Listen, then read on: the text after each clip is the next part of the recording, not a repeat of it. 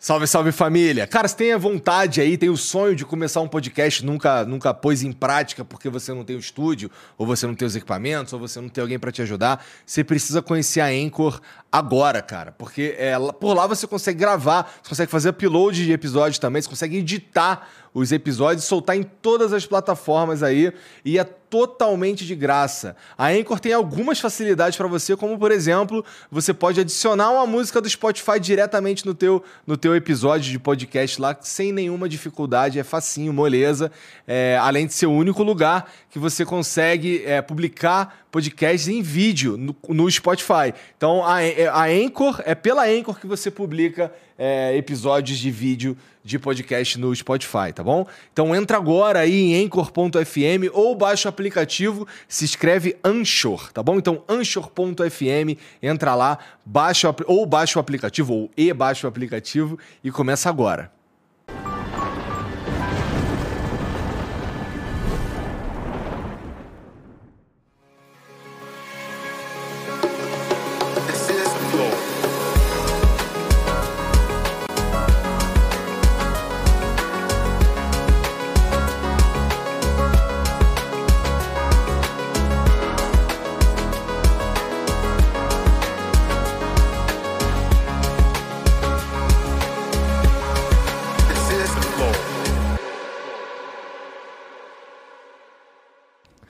Salve, salve família, bem-vindos a mais um Flow. Eu sou o Igor.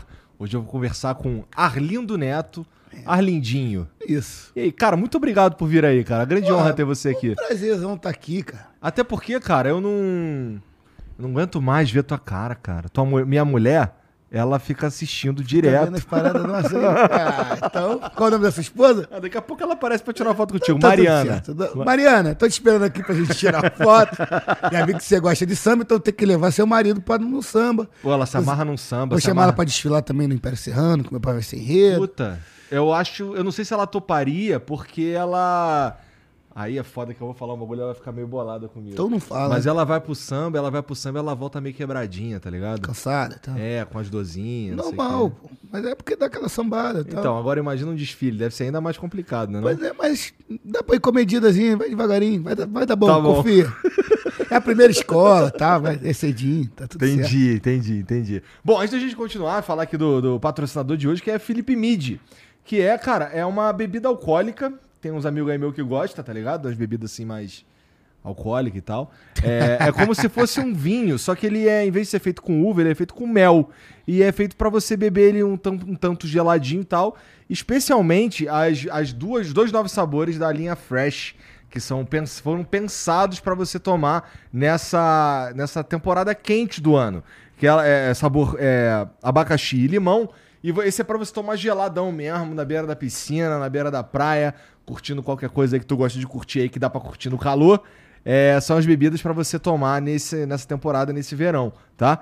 Bom, além dos, dos sabores da, novos da linha Fresh, existem os outros sabores que inclusive são premiados internacionalmente. Dá pra dizer, já dá para dizer que são os melhores, pelo menos estão entre os melhores produtos do mundo.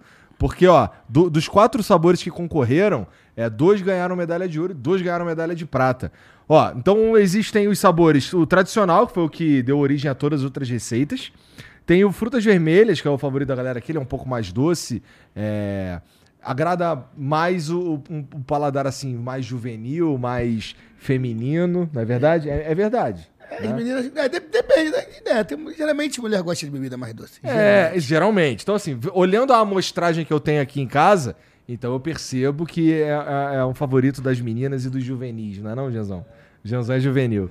É, tem o Double Oak, que é um pouco mais seco, ele lembra um vinho seco, é o meu favorito. E tem o Oak Aged, que é o maturado com lascas de carvalho, malandro.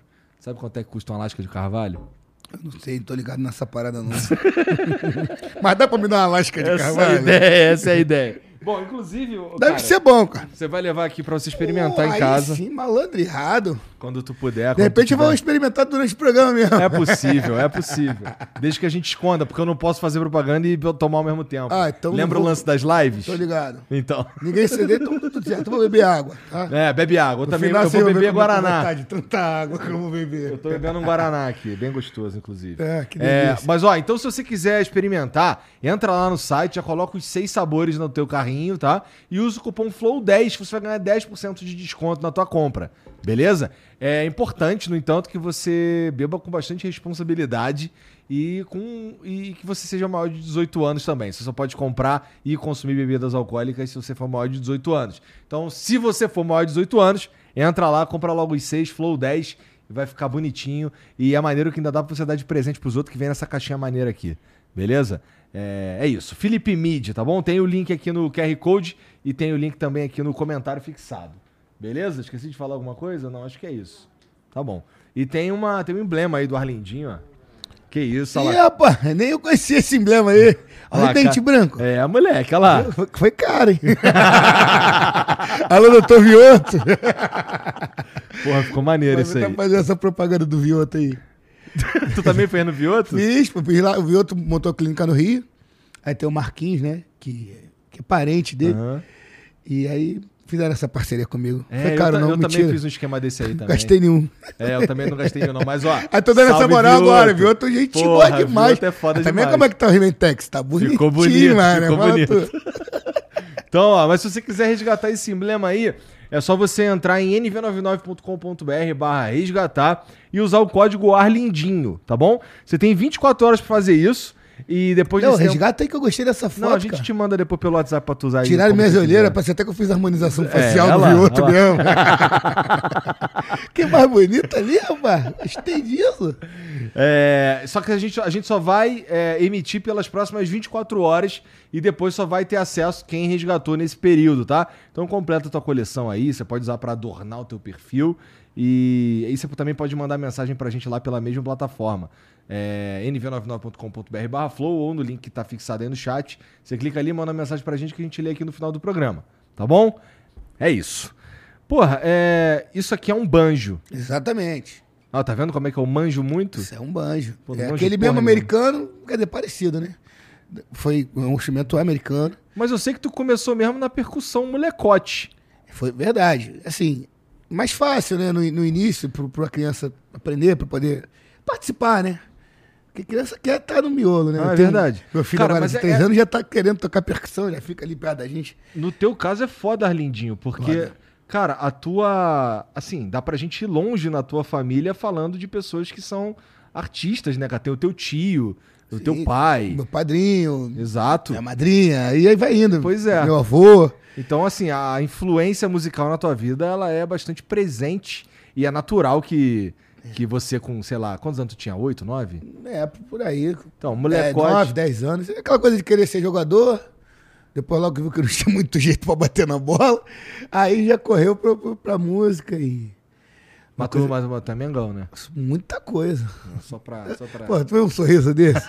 um sorriso fácil desse? não tem como ser outra coisa lá no Rio, Não né? tinha como. Mas tá rindo assim, não? Mas enfim, vamos seguir no assunto. É, aí cresci vendo.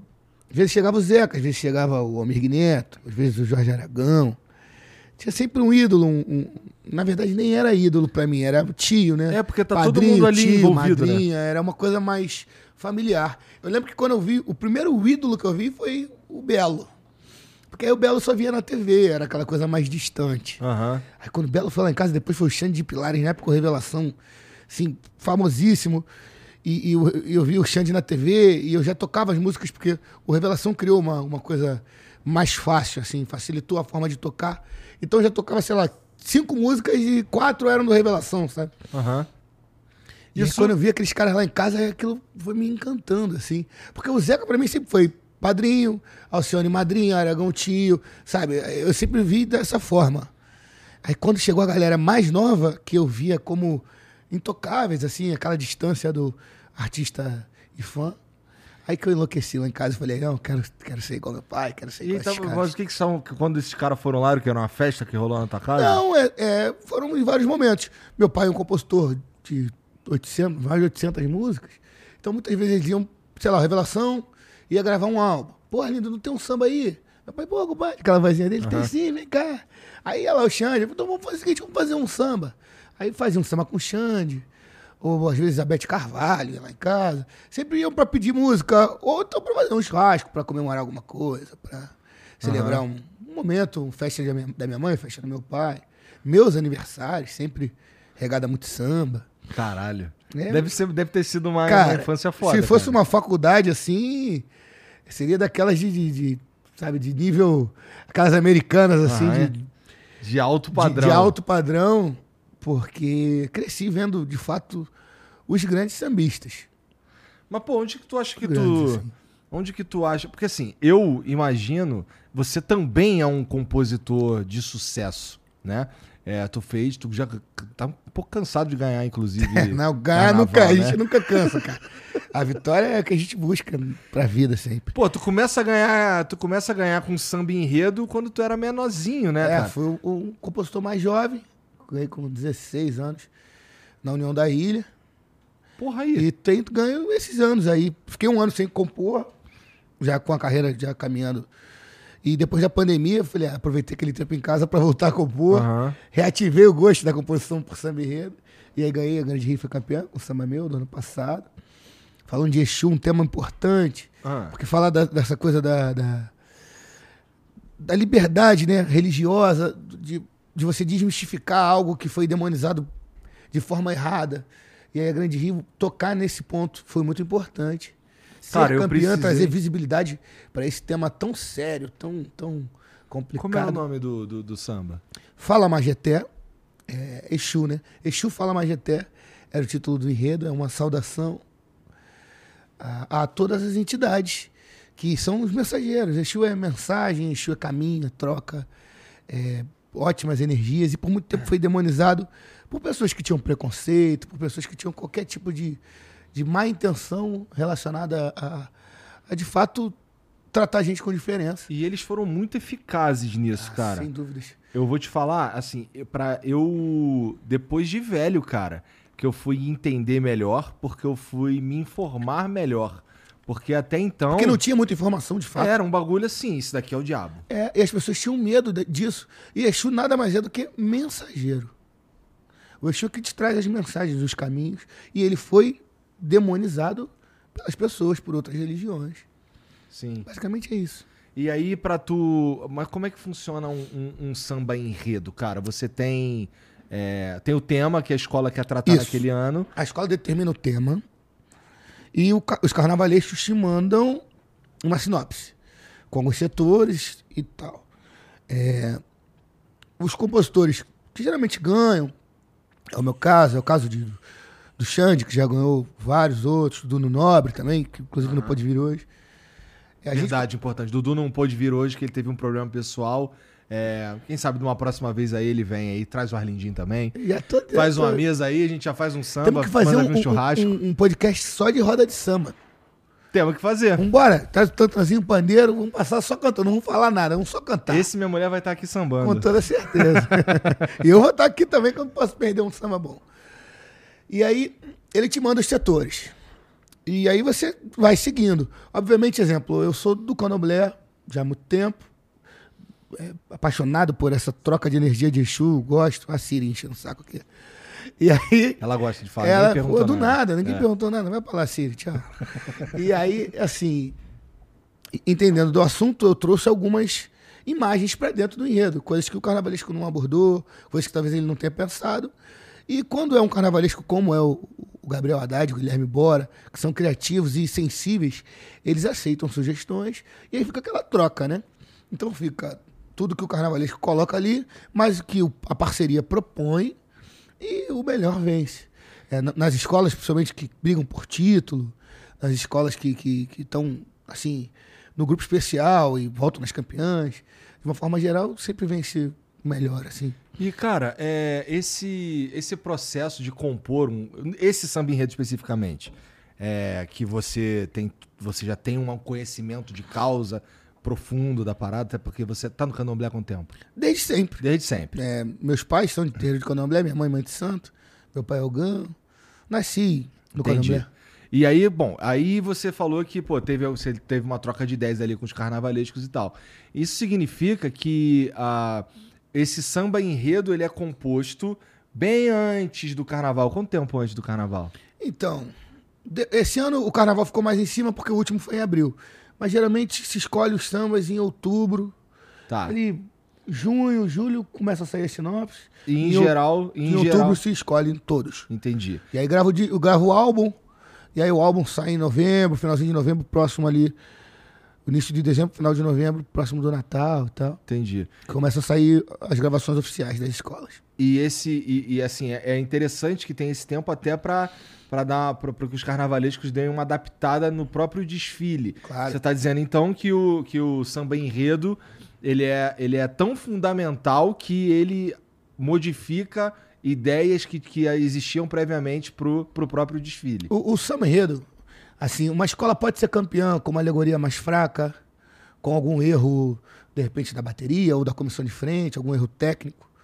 Mas com um samba fraco, um samba abaixo da média, não me lembro a última escola, acho que nenhuma escola foi campeã.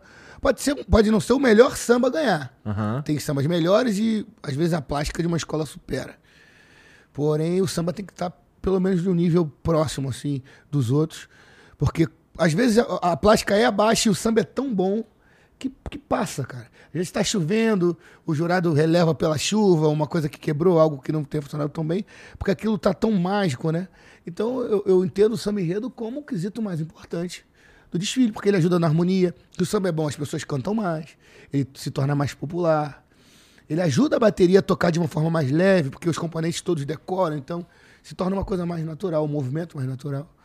Então o samba enredo, que, que é um, um quesito valorizado, é, tem um, um prêmio né, para os sambas que ganham, Aham. merece essa valorização, merece até mais valorização, porque por muitas vezes é, o custo de um. O, o que um samba enredo é, gera, rende, muitas vezes não é uma alegoria. E o conjunto alegórico vale um quesito, e o samba é o quesito mais importante.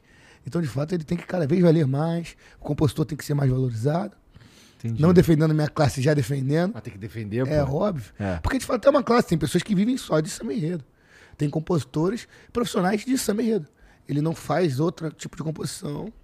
Ele, às vezes, não tem outra fonte de renda mesmo. Então, é importante que, que ele seja valorizado, que ele tenha a visibilidade que muitas vezes um compositor de samba enredo não tem. Por muito tempo, grandíssimos compositores passavam despercebidos nas escolas, não tinham um local de destaque dentro do desfile, não tinha um lugar de fala nas mídias.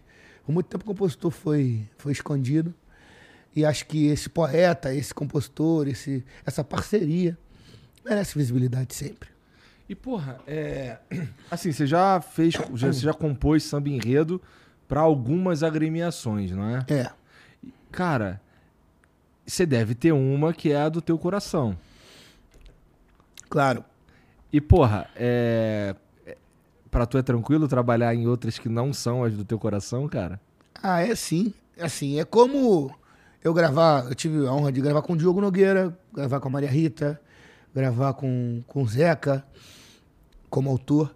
Então, eu acho que o samba enredo é isso. Depois que, você, que ele é escolhido pela agremiação, ele se torna da, da escola. E o compositor é um cara que contribui. E, e a minha agremiação de coração, que é o Império Serrano, está passando por um processo de reformulação. E por muitas vezes ela não estava no primeiro grupo. Ela ia para o segundo grupo. E eu comecei assim, né? O Império não estando no primeiro grupo, aí eu fui fazendo em outras escolas. Primeiro que o prêmio do primeiro grupo é um prêmio bacana. E, e assim, também era isso. O, o Império era a escola do meu pai. E eu queria mostrar que eu também sabia fazer, independente de ser filho do Arlindo. Aham. Eu queria mostrar o meu valor. E como eu andava muito com a minha mãe, minha mãe era porta-bandeira da União da Ilha, acabei começando ali. E aí, quando o Império ia para o segundo grupo, eu fazia em outras escolas, até que a Liga liberou para que o compositor possa fazer enquanto as agremiações decidirem. E achei uma atitude bacana, porque de fato o samba é da agremiação. E cada uma defende seu, seu quesito da melhor forma. É, e deve ser um puta trabalho também, assim, todo o processo. Se bem que não sei, né, cara? Vocês são tão talentosos pra isso que às vezes sai numa sentada. É, às vezes em uma reunião sai. Mas. Exemplo, esse ano, que a gente ganhou pro ano que vem, no caso, né? Do Zeca Pagodinho, que é o enredo da Grande Rio. Foi rápido. O de Exu também foi, porque eu falar de Exu era uma coisa que eu já imaginei algumas coisas antes, trouxe pra parceria, alguns meus parceiros, Igor Léo, Clarão, o Claudinho. Eles também pensaram coisas, então a gente já foi meio que montando e fizemos. Esse ano, pra falar do Zeca, pô, eu cresci vendo o Zeca na minha casa, fui por muitas vezes em Xerém, no quintal do Zeca, participei do quintal do Zeca. Então conheço a essência dele. É, a gente já tem um pouco da essência da Grande Rio, de ter vindo de um título, a gente já sabe o que, que a escola quer. A, a ordem do desfile tem muito também, influencia muito sobre a, a- a melodia do samba. Sério? Exemplo, a Grande Rio desfila cedo esse ano. É a segunda escola de domingo. Então a gente pensou num caminho que fosse algo animado, solto, para quem estivesse chegando na avenida ainda, já aprendesse samba ali na hora e já caísse dentro, aquela harmonia em maior, aquela coisa que trouxesse euforia, que tem muito a ver também com o Zeca, né? O Zeca é alegria pura, o Zeca é. Um dia eu quero co- conhecer o Zeca. Pô, tem que trazer ele aqui, cara. Não é tão fácil trazer é, ele aqui. é cara. verdade, não é tão simples.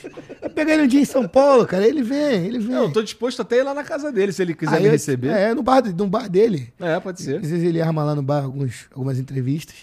Mó do mundo, meu, meu parceirão, cara que eu tenho maior carinho, respeito, é engraçadíssimo. No dia da gravação do samba, agora eu tava com câimbra na barriga, só Você de rir ele lembrando as histórias dele com meu pai, as histórias que a gente não pode nem contar em podcast. É, né, melhor não. É melhor não. Mas é muito bom, assim. Então, a- quando saiu o enredo do Zeca, eu falei, olha, eu vou seguir uma linha alegre. Vou falar de alegria, vou, vou falar de momentos da carreira dele, de a Grande Rio procurando ele nos lugares. E deu super certo. É o, é o samba mais visto do próximo carnaval até agora. É um samba que as pessoas têm comentado muito. É um samba que eu estou muito orgulhoso de, de, de poder escrever a história do Zeca, eternizar, né? É, é um momento maior. A Beth Carvalho falava isso, que uma escola de samba homenagear um- uma pessoa é o momento maior da carreira. De fato, eu acho que é. E é uma emoção dividida esse ano porque a nossa escola, a minha escola, o Império Serrano, está homenageando o meu pai. Caralho, que maneiro. Então, assim, e vem uma atrás da outra. Nem assim eles se desgrudam, né? O Império é a primeira de domingo, a Grande Rio é a segunda de domingo. Vem uma em, sequência da outra. E que também vai ser um momento de muita emoção. É o Império Serrano voltando ao primeiro grupo depois de um tempo. Nessa coisa que eu falei do Império das indas e vindas. Acho que agora o Império vem num momento mais forte, uma gestão mais séria. E falando do seu grande sambista, né? É, o Império tem grandes sambistas na história, mas o Arlindo Cruz é, é, é um, um ícone, um cara que carregou por muito tempo o nome do Império Serrano para vários lugares. E não por ser meu pai, mas por ser um ser humano ímpar, por ser um, um pai maravilhoso, um pai foda. Meu pai era aqueles pais assim de me levar na escola, daqueles caras de. de, de- de- meu irmão, ele podia chegar do jeito que fosse, ele dava um jeito de acordar e pra, pra ir no campeonato de futebol, me apoiar, sabe? É, o que eu quisesse fazer da vida, ele tentava me dar o melhor de estrutura. Então eu agradeço muito, muito a Deus pelo pai que eu tenho. E ver o Império falar dele vai ser um é momento de fudido muita emoção. realmente. Pô, vai ser coisa. É, o teu coração deve estar dividido, então, nesse, nesse carnaval especificamente. É, a Grande Rio é uma escola que, que briga pelo título. São pretensões distintas. O Império Serrano, com toda a reestrutura que o, que o Sandro Avelar está fazendo, o presidente, com toda a grana, todo o investimento que ele está conseguindo, mas a nossa meta é, é a manutenção no grupo. Então eu vou torcer para a Grande Rio ser campeão, para o meu Império ficar. Quem sabe beliscar uma volta ali entre as seis. Um Interessante, sonho. é verdade, cara. Mas são, são disputas Dá pra torcer pelas duas, é, né? dá, pô. Um, um- um- torcer por uma não vai não vai atrapalhar a outra. É como se eu fosse torcer por um, um time que subiu e um time que, que briga pelo título Aham. no mesmo campeonato. É, que eu tava torcendo. Eu tava torcendo pelo Mengão e pelo Cruzeiro. Então, Tá tudo certo. Você poderia torcer de boa. numa boa, um não atrapalha o outro. Porra, é, é. Sim, realmente, o teu, o teu pai tem toda uma história muito foda mesmo. E, porra, quando você, quando você começa nesse mundo de música e tudo mais, é, o teu pai já era o Arlindo Cruz, né? Ele já era. Ele já era fodão, não era? Era. Claro que era. No, no meio do samba, sem dúvidas. Mas pra mim, não. Pra mim era o meu pai. e era, por muitas vezes, o compositor. É, o, o Arlindo Cruz, cantor, veio fazer sucesso já nos anos 2000. Então eu já Tá. tinha, eu já tava mais Já tinha nove anos. é, já tinha 10 anos ali, por aí. Então, assim, antes ele era mais um compositor. Eu, eu tinha muito meu pai em casa porque não tinham tantos shows. Em São Paulo até fazia algumas coisas. São Paulo sempre foi um lugar que, que o respeito pelo, pela obra do meu pai sempre foi maior. É mesmo? Sempre. Nossa, mas isso é De- interessante. desde que. é, o movimento dos anos 80 do Fundo de Quintal, quando veio pra cá, Aham. foi aqui que nasceram os sambistas artistas. Porque no Rio era o, o amigo, o cachaceiro, o cara que tocava no bar. O autógrafo dos artistas, de sambistas, veio daqui. O reconhecimento, o cachê, uma estrutura, uma iluminação. Sem sombra de dúvidas. Então, Porra, assim, isso é interessante, porque eu não fazia ideia, cara. é, o profissionalismo do samba veio graças a São Paulo e, e- e nesse tempo ali dos anos 80, início dos anos 90, foi quando o samba passou a, a ganhar dinheiro, né? Como passou a ser um segmento mais próspero, foi onde a gente conseguiu mudar de vida. Eu lembro que eu morava em Piedade, que é perto do, do de é Madureira ali. Piedade, aham. E eu morava depois- no, no Rocha, tá ligado? Rocha? no Rocha, lembro, claro. Eu morei Já no- toquei muito no Clube do Rocha ali. É. Porra, o, o, o Xande, quando o Xande veio aqui, eu falei pra ele. Ele enchia meu saco no Clube Magnatas, cara. Eu queria dormir e, eu, e, e o Xande não deixava lá com revelação no Magnatas, que eu morava bem em frente. Sim, pô. Tá ligado? Então, é, eu sei exa- exatamente onde é Piedade. São Pedro, então, é, a gente morava ali. E depois com essa coisa da ascensão do cantor, que a gente foi conseguindo mudar de vida. Aí fomos morar no recreio. As coisas foram. Melhorou. Isso, mas é interessante isso daí que você tá falando, porque eu não sabia que, o, que os, os sambistas, eles se tornaram artistas, assim, do ponto de vista é, de remuneração mesmo Cachê, e tudo mais. tudo, até postura. Por causa cara. de São Paulo. Isso, isso pra mim é meio ultrajante, cara. É, São Paulo trouxe uma postura mais bacana pra eles, assim, se arrumar melhor, sabe? Tudo, tudo isso, comportamento profissional, levar o samba como uma profissão. Que São Paulo, sem dúvidas, é a mola mestre da profissionalização do samba. Nossa, eu não fazia ideia disso, é interessante. E teu pai tá nessa, nessa primeira leva, não é? É, aí, assim, tiveram os sambistas que já, né, faziam sucesso no Brasil todo. Aham. Martinho, é, Sim, Zeca, sim, sim. vieram de antes, assim. O Arlindo andou como compositor do Fundo de Quintal, como integrante do Fundo de Quintal por muito tempo. Aham. Depois montou a dupla com Sombrinha. Depois fez o pagode do Arlindo. Aí o pagode do Arlindo foi o momento, assim, o primeiro, o, o pontapé da carreira solo, né, do, do, do- do meu pai. E daí ele foi, veio seguindo, veio... Então eu peguei toda essa fase, peguei a transição do autor pro Arlindo, cantor, aí depois gravou um clipe com o Marcelo D2. Eu lembro que Porra, fudido demais. É. Marcelo D2 é outro cara que eu, que, eu, que, eu, que eu acho muito foda. aquele clipe do D2 foi quando ele. Tipo, meus amigos do condomínio da escola falaram: Caraca, tu é filho daquele cara, cara. Daquele gordinho lá do, do clipe do D2, cara. Pô, teu pai é famoso, sabe? Meus amigos passaram a, a, a ser fã do meu pai. Porque viu meu pai no clipe. Aí eh, veio aquela história do DVD da MTV. E aí foi quando o Arlindo ficou um sambista pop, digamos assim, né? Os cachês altos e shows de prefeitura. Uma estrutura melhor mesmo de, de- de trabalho, né? Mas pra tu, cara, é. Ser filho do Arlindo é um peso ou é uma vantagem? O que eu quero dizer com isso? Porque, porra, é, pode, ser, pode ser que as pessoas te tratem é, de, uma, de, de uma forma diferenciada só porque você é filho do Arlindo. Mas eu acho, pessoalmente, que essa etapa, se existiu, ela já foi vencida, porque o Arlindinho já é um nome por si só também, né? Então, já foi um peso. Já me comparavam. É, o meu pai, ele, ele tem vocação pra santo, né? Ele é daqueles caras que ele tá sempre bem. Ele tá sempre tratando o fã com carinho. Sabe, tá? Ele, ele pode estar se sentindo mal, ele pode estar com dor, mas se você chegar perto dele, ele vai sorrir, vai dar um jeito de abraçar, e, e sabe? Ele sempre foi um cara de, de entrega total o tempo inteiro. E eu, por muitos momentos, tinha meu- meus, meus momentos de ser humano, é, adolescente também. Aí teve isso, né? Imagina, tu sai da piedade e vai morar no recreio, daqui a pouco ganha um apartamento, aí como é que vira playboy? e, e adolescente, com, com uma Tu série. virou playboy, né, cara? É, eu, eu não nasci playboy, mas eu virei. Que doideira. Em, sei lá, três anos, sabe? Aham.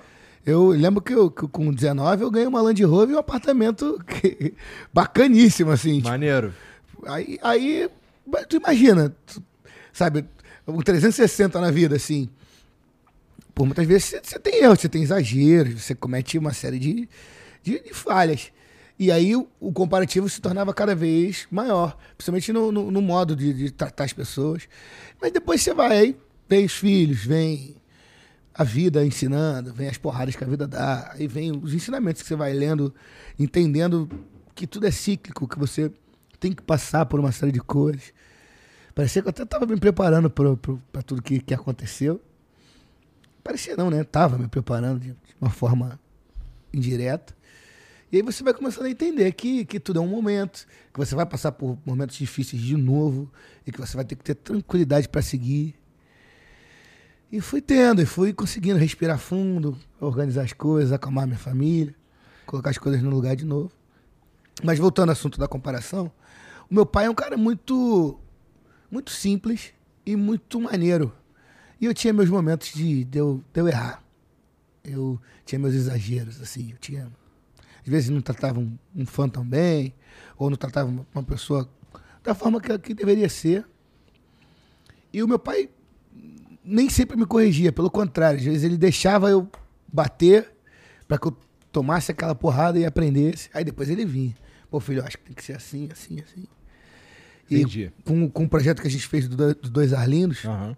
um pouquinho antes do, dele ter um acidente, né? Vascular.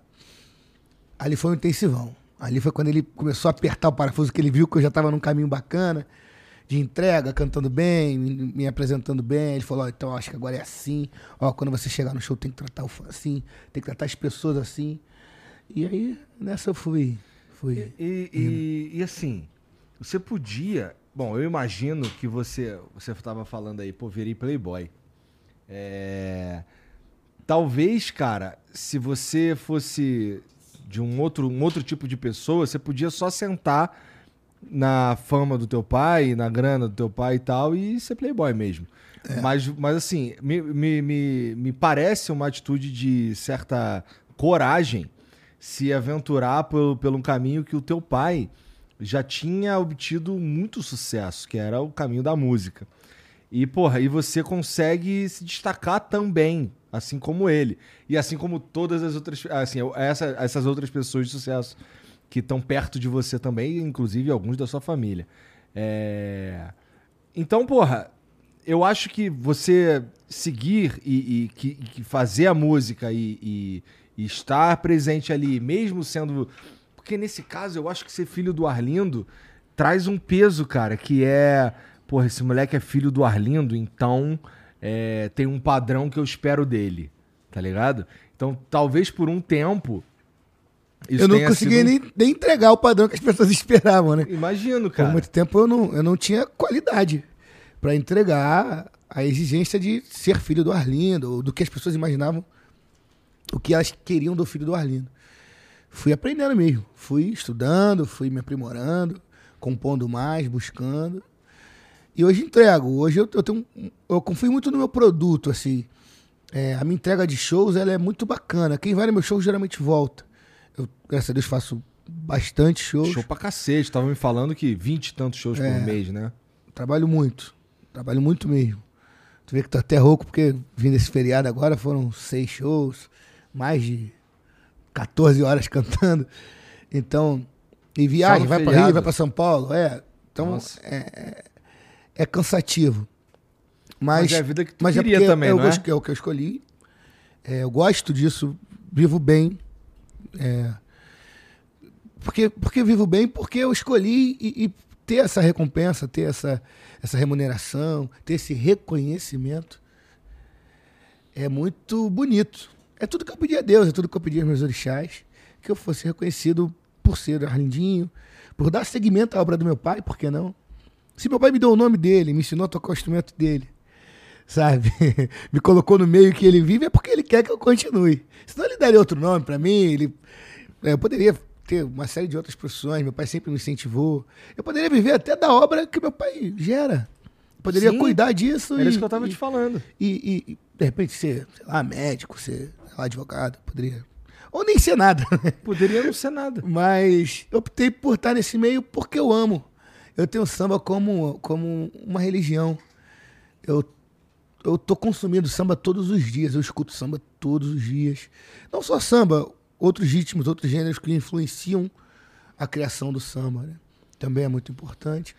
Interessante isso, porque o samba talvez seja um ritmo.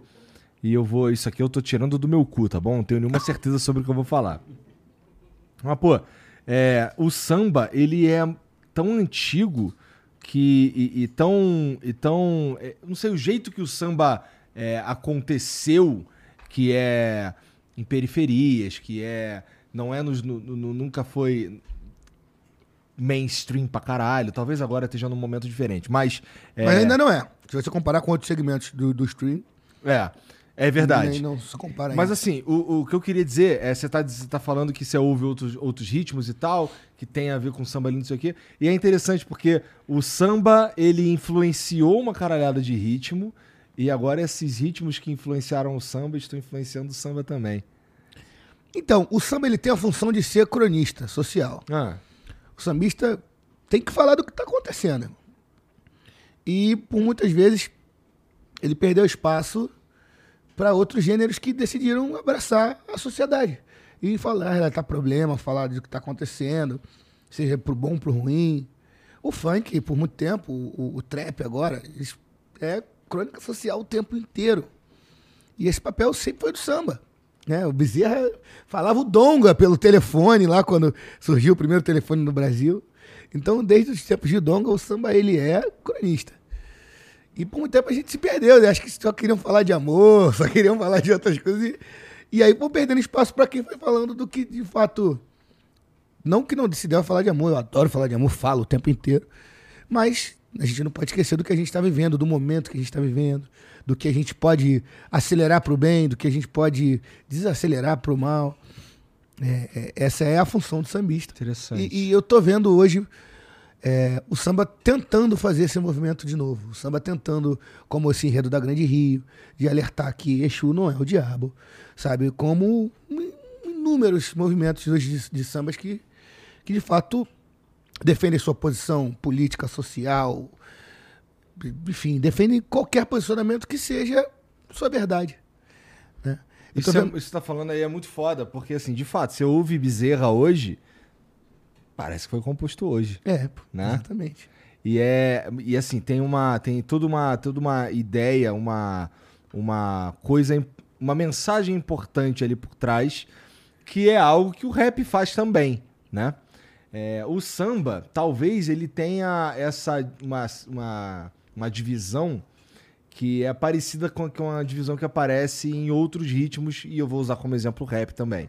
Que é essa. Tem, tem aqui uma parte que a gente está sendo cronista, e tem aqui uma parte que a gente está apenas entretendo.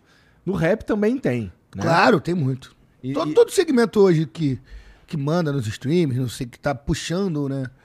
é, hoje a, a música brasileira tem que ter um entretenimento, até porque o- a festa que se apresenta é onde esse entretenimento é vendido, é negociado, é, é feito. E aí é, é ali que você fala de amor, é ali que você fala de, sei lá, umas paradas assim. são- Desamor, que chifre. são- Chifre, é.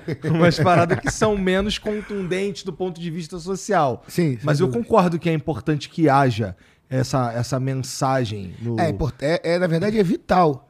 E por muitas vezes a gente se, se perdeu. Né? É, O nosso segmento, muitas vezes, esqueceu disso.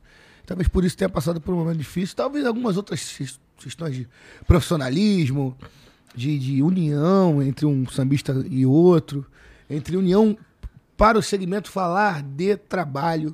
Porque muitas vezes o sambista se junta para tomar uma cerveja, se junta para ir ajudar se o cara precisa, mas poucas vezes se junta para fazer um feat, para fazer uma festa, para fazer um- um- algo que, que seja trabalho mesmo. Assim como você, sei lá, juntar com outro podcast Uhum. e montar uma ação para uma empresa. Aham. O samba pode mais nesse caminho. O samba pode ter mais sambista um com o outro para falar de negócio. Olha, o seu cachê é X, o meu é menos X. Mas vamos juntar aqui, tentar pegar essa empresa aqui, eu tenho essa frente aqui, vamos fazer uma festa. Se eu boto mil pessoas e você bota duas mil, pô, acho que a gente junto com uma curiosidadezinha, acho que a gente consegue quatro mil. Então quatro mil vendo os dois juntos é melhor do que dois mil em um e mil no outro. Então, eu, eu acho que o Samba Seller tá para essa união. Que o trap tá 3 mil anos luz fazendo isso e tá um puxando o outro. Você vê que vem esse menino L7, aí daqui a pouco o Felipe Rett, pô, o Felipe Rett. Eu conheci ele nas, nas festas do meu pai, lá com o gosto pra D2. caralho do Rett. Com o Marcelo D2. Pô, ele já tem o quê? 40 anos? Ou Não, quase tem isso? 37. 37. Cara, ele tá falando pra nego de 12 anos. velho. A minha filha tem 9 e já escuta o Felipe Rett. Já tem uma influência do Felipe Rett ali.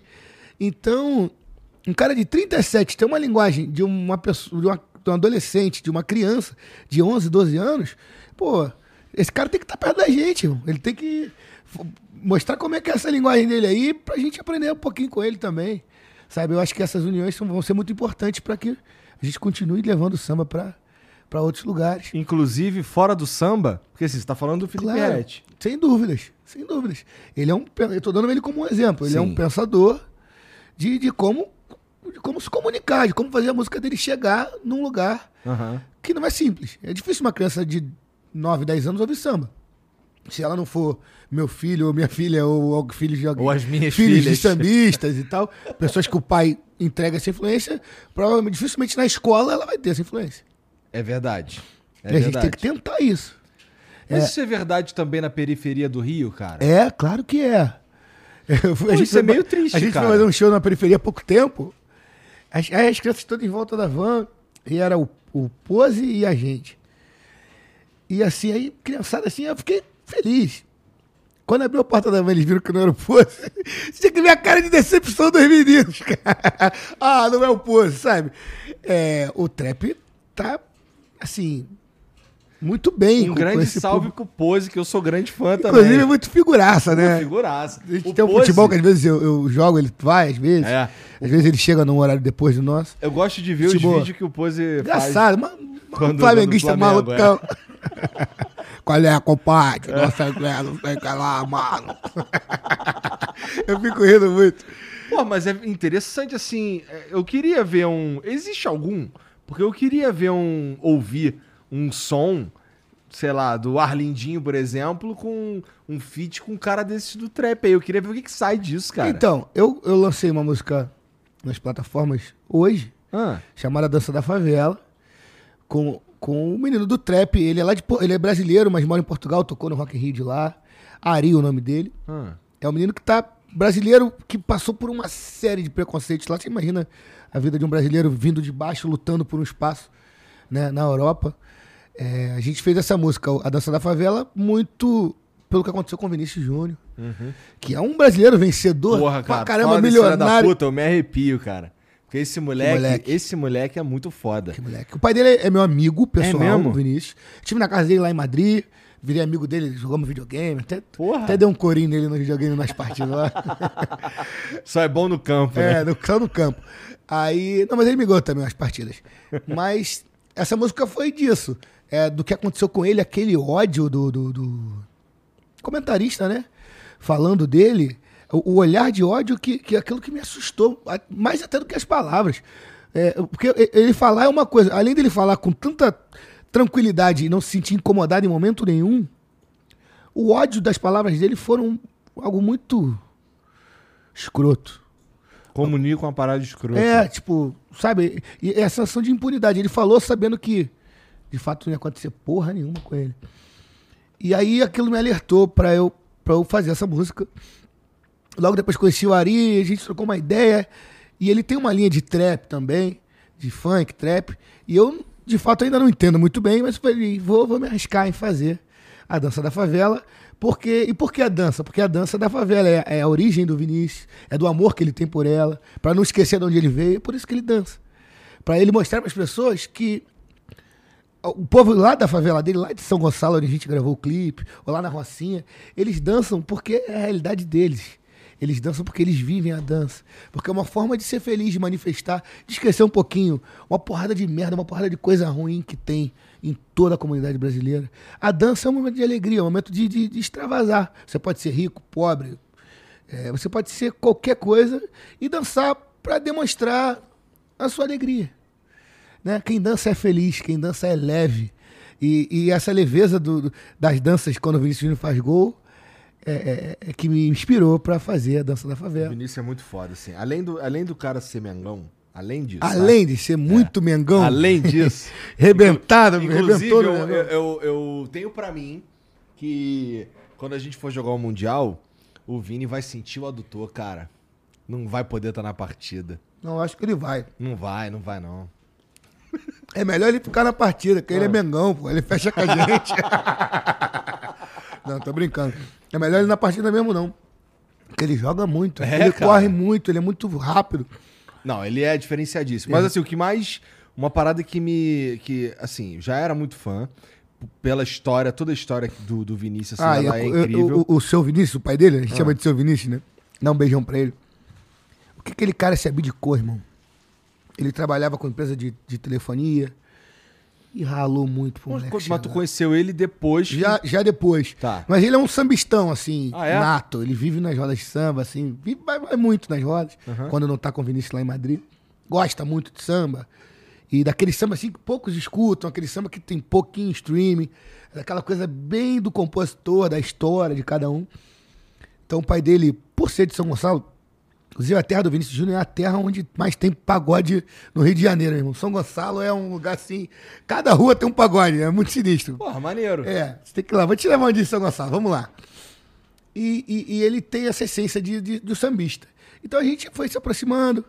Tive, fui fazer um- uma tour, uma tour na Europa em. tem- foi antes da pandemia, um ano antes da pandemia. Daí foi quando a gente se aproximou de vez. Aham. Ele, pô, tá em Madrid, vem aqui. Eu fui na casa do Vinícius e tal, trocamos umas ideias. Maneiro. Daí fui vendo, conheci a mãe, conheci os, os irmãos menores, que tem um que já tá jogando também no Real Madrid. E que família, que simplicidade. Porra, cara. É, ele é um menino, o Vinícius ainda é um menino, e um menino na sua essência, sabe? Ele fala como menino, ele- o respeito dele pelo pai, se o pai dele fala, Vinícius, ó, dormir. Ele vai dormir. Por mais que seja jogador que seja milionário já no Real Madrid, tá na hora de dormir, tá na hora de dormir.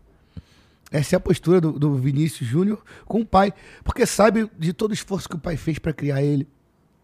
O pai vinha para São Paulo, voltava para o Rio, depois ficou um tempo na casa da tia por ser mais perto do CT. São Gonçalo é tipo duas horas e meia para chegar no CT do Flamengo. E era caro. E, e- e todas as incertezas. é, assim. Ele me contou uma história muito bacana.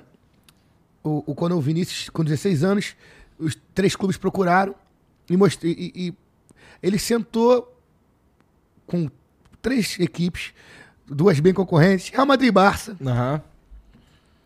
E aí ele falou, ó, tem proposta desses três aqui. E o Vinícius Júnior falou, pai, eu quero jogar no Real Madrid. Acabou. Ele não negociou valor, ele não falou de preço. Ele falou, pô, eu sabia que com o moleque aqui, eu ia ter dinheiro. Qualquer um dos três clubes que, que me contratasse, a grana viria. Ele, você quer aonde? Pai, meu sonho é aqui. Então acabou. Ele apertou a mão do presidente e o presidente, ainda com medo dele, de repente, fazer um leilão, dele conversar com. E com 16 anos ele apertou a mão do Florentino Pérez lá.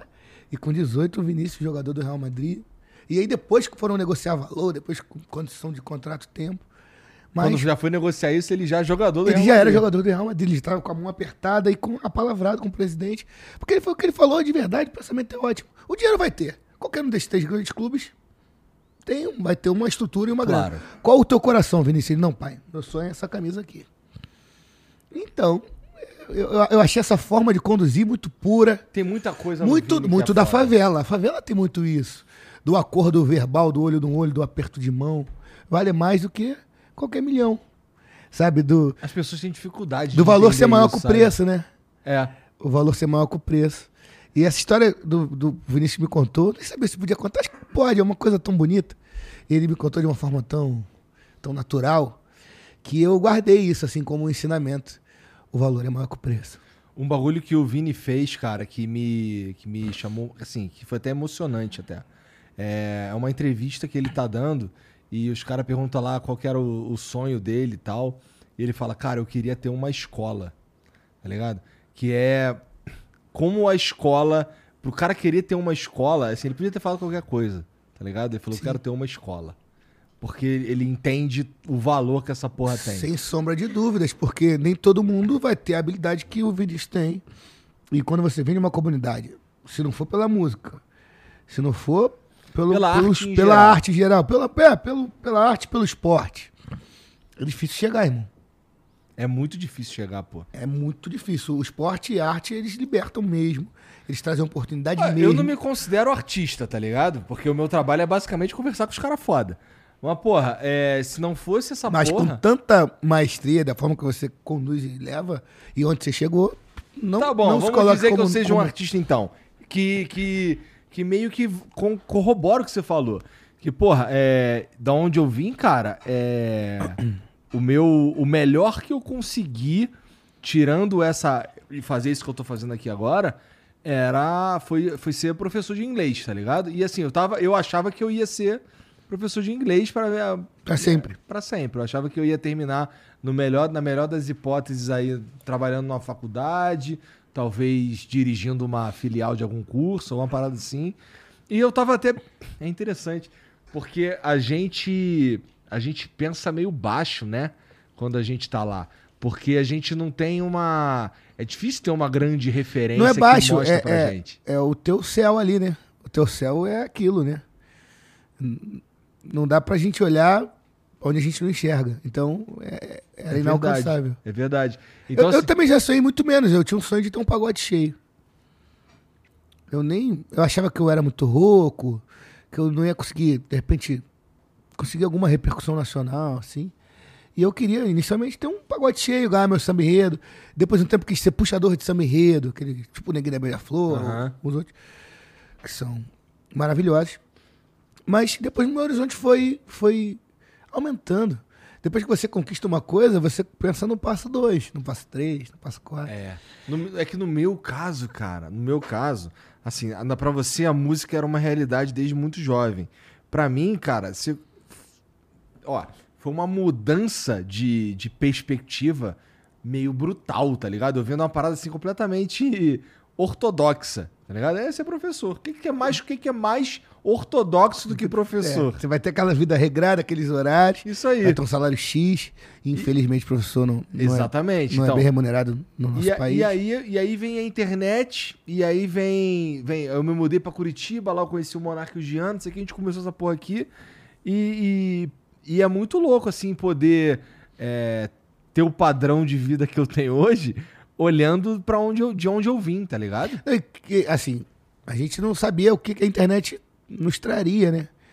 É, assim, é, é um universo ainda muito velho. novo. Ah, pra- é o samba, cara. A gente tá chegando agora, cara. Nos streams. no- é, eu tenho um canal do YouTube tem um ano, cara. Não tem, talvez tenha um ano. Eu não tinha um canal meu no YouTube, sabe? Eu- eu- a, a gente muitas vezes não olhava pra isso. Sabe? Aí agora a gente tá começando a entender que, opa, peraí.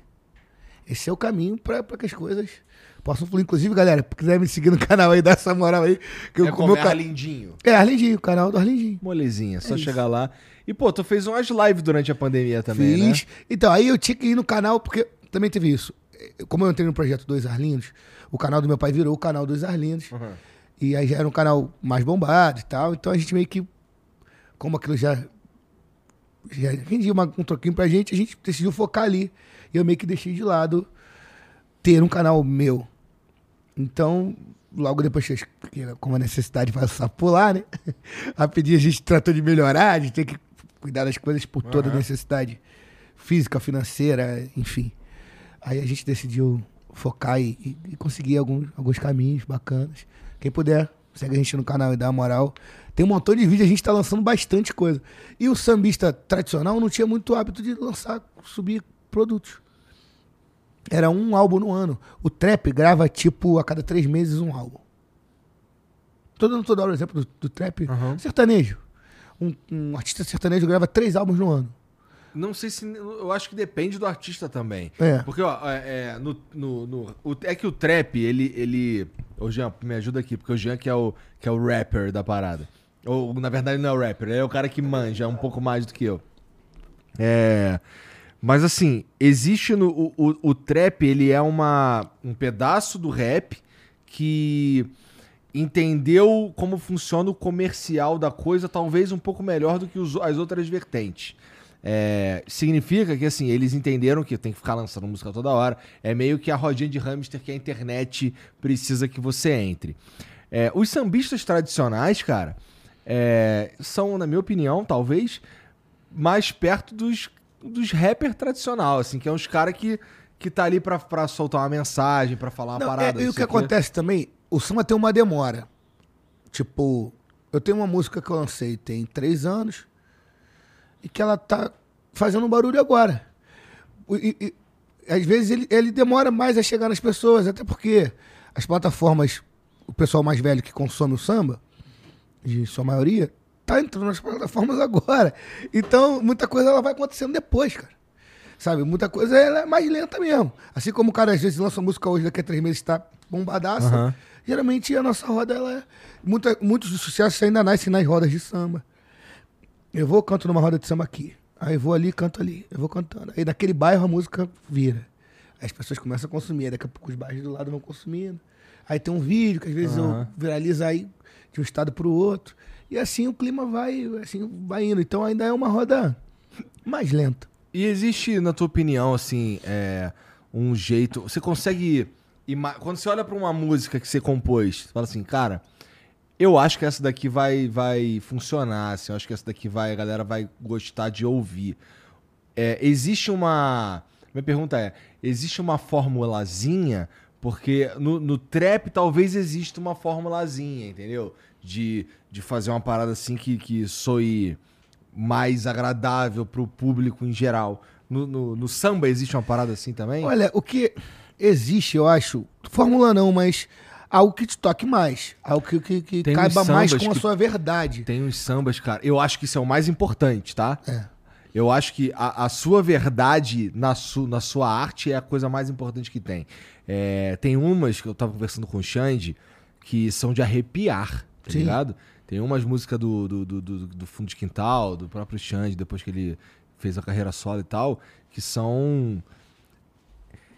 Eu acho que elas são tão. O, o lance que faz elas serem ter tanto sucesso é a energia que elas passam. É Tá claro. ligado? E assim, às vezes as músicas se transformam. Às vezes é, você faz uma música, eu faço e gravo, mas o Xande vai e regrava e aí se torna um sucesso. Porque às vezes a energia que ele tem, a verdade dele para aquela música é maior do que a minha que fiz. Por muitas vezes é, é, o samba ainda, graças a Deus, é, é, ele está muito próximo do que é seu, sabe? Do que você está vivendo, seja um desamor, seja um amor, seja um momento de vida que você está tendo. E às vezes aquele samba ele encaixa melhor com um do que com o outro. Ou no momento, às vezes, do país. Tem sambas que voltam, às vezes foi lançado em, sei lá, 2010, daqui a pouco vira tema de uma novela, daqui a pouco a galera começa a repostar na internet. Isso agora tá escrito, já era um sucesso do Xande. Mas ele voltou agora há dois anos atrás com a novela da pandemia e Eu tenho um pouco de vergonha de dizer que essa é a minha favorita dele, porque também é a mais famosa, eu acho, né? É. E aí tu, a tua favorita ser a mais famosa é meio, meio escroto, eu acho, né? Ah, depende. Assim, o, o- com revelação, o Xande tem o Deixa Acontecer também, sim, né? sim, sim, sim, sim. Que é eu um acho sucesso quase um mundial, mais, cara. né? É, é. Eu, eu fui a Ibiza, eu fui a, a Barcelona fazer show, Ah, e tava tocando Deixa Acontecer com o Alok lá, o Alok. Tom, tom, tom, tom, tom, tom, tom, tom. tom. Falei, com essa melodia, falei, esse não Deixa Acontecer. E as pessoas cantando em Barcelona, Caralho, meu irmão. demais. Eu falei, caralho, o bagulho é mundo, parceiro, tá de brincadeira. Isso é ótimo ver o samba ter, ter um hit mundial, isso é pô, é importantíssimo pro nosso segmento. E tu tem, um, tu tem um, um- um- uma resistência em coisas como essa daí surgirem? Por exemplo, o Alok remixar um sambão. Resistência eu acho maravilhoso, eu acho importantíssimo pro nosso segmento. A gente se juntar com outros segmentos, cara. Por quê?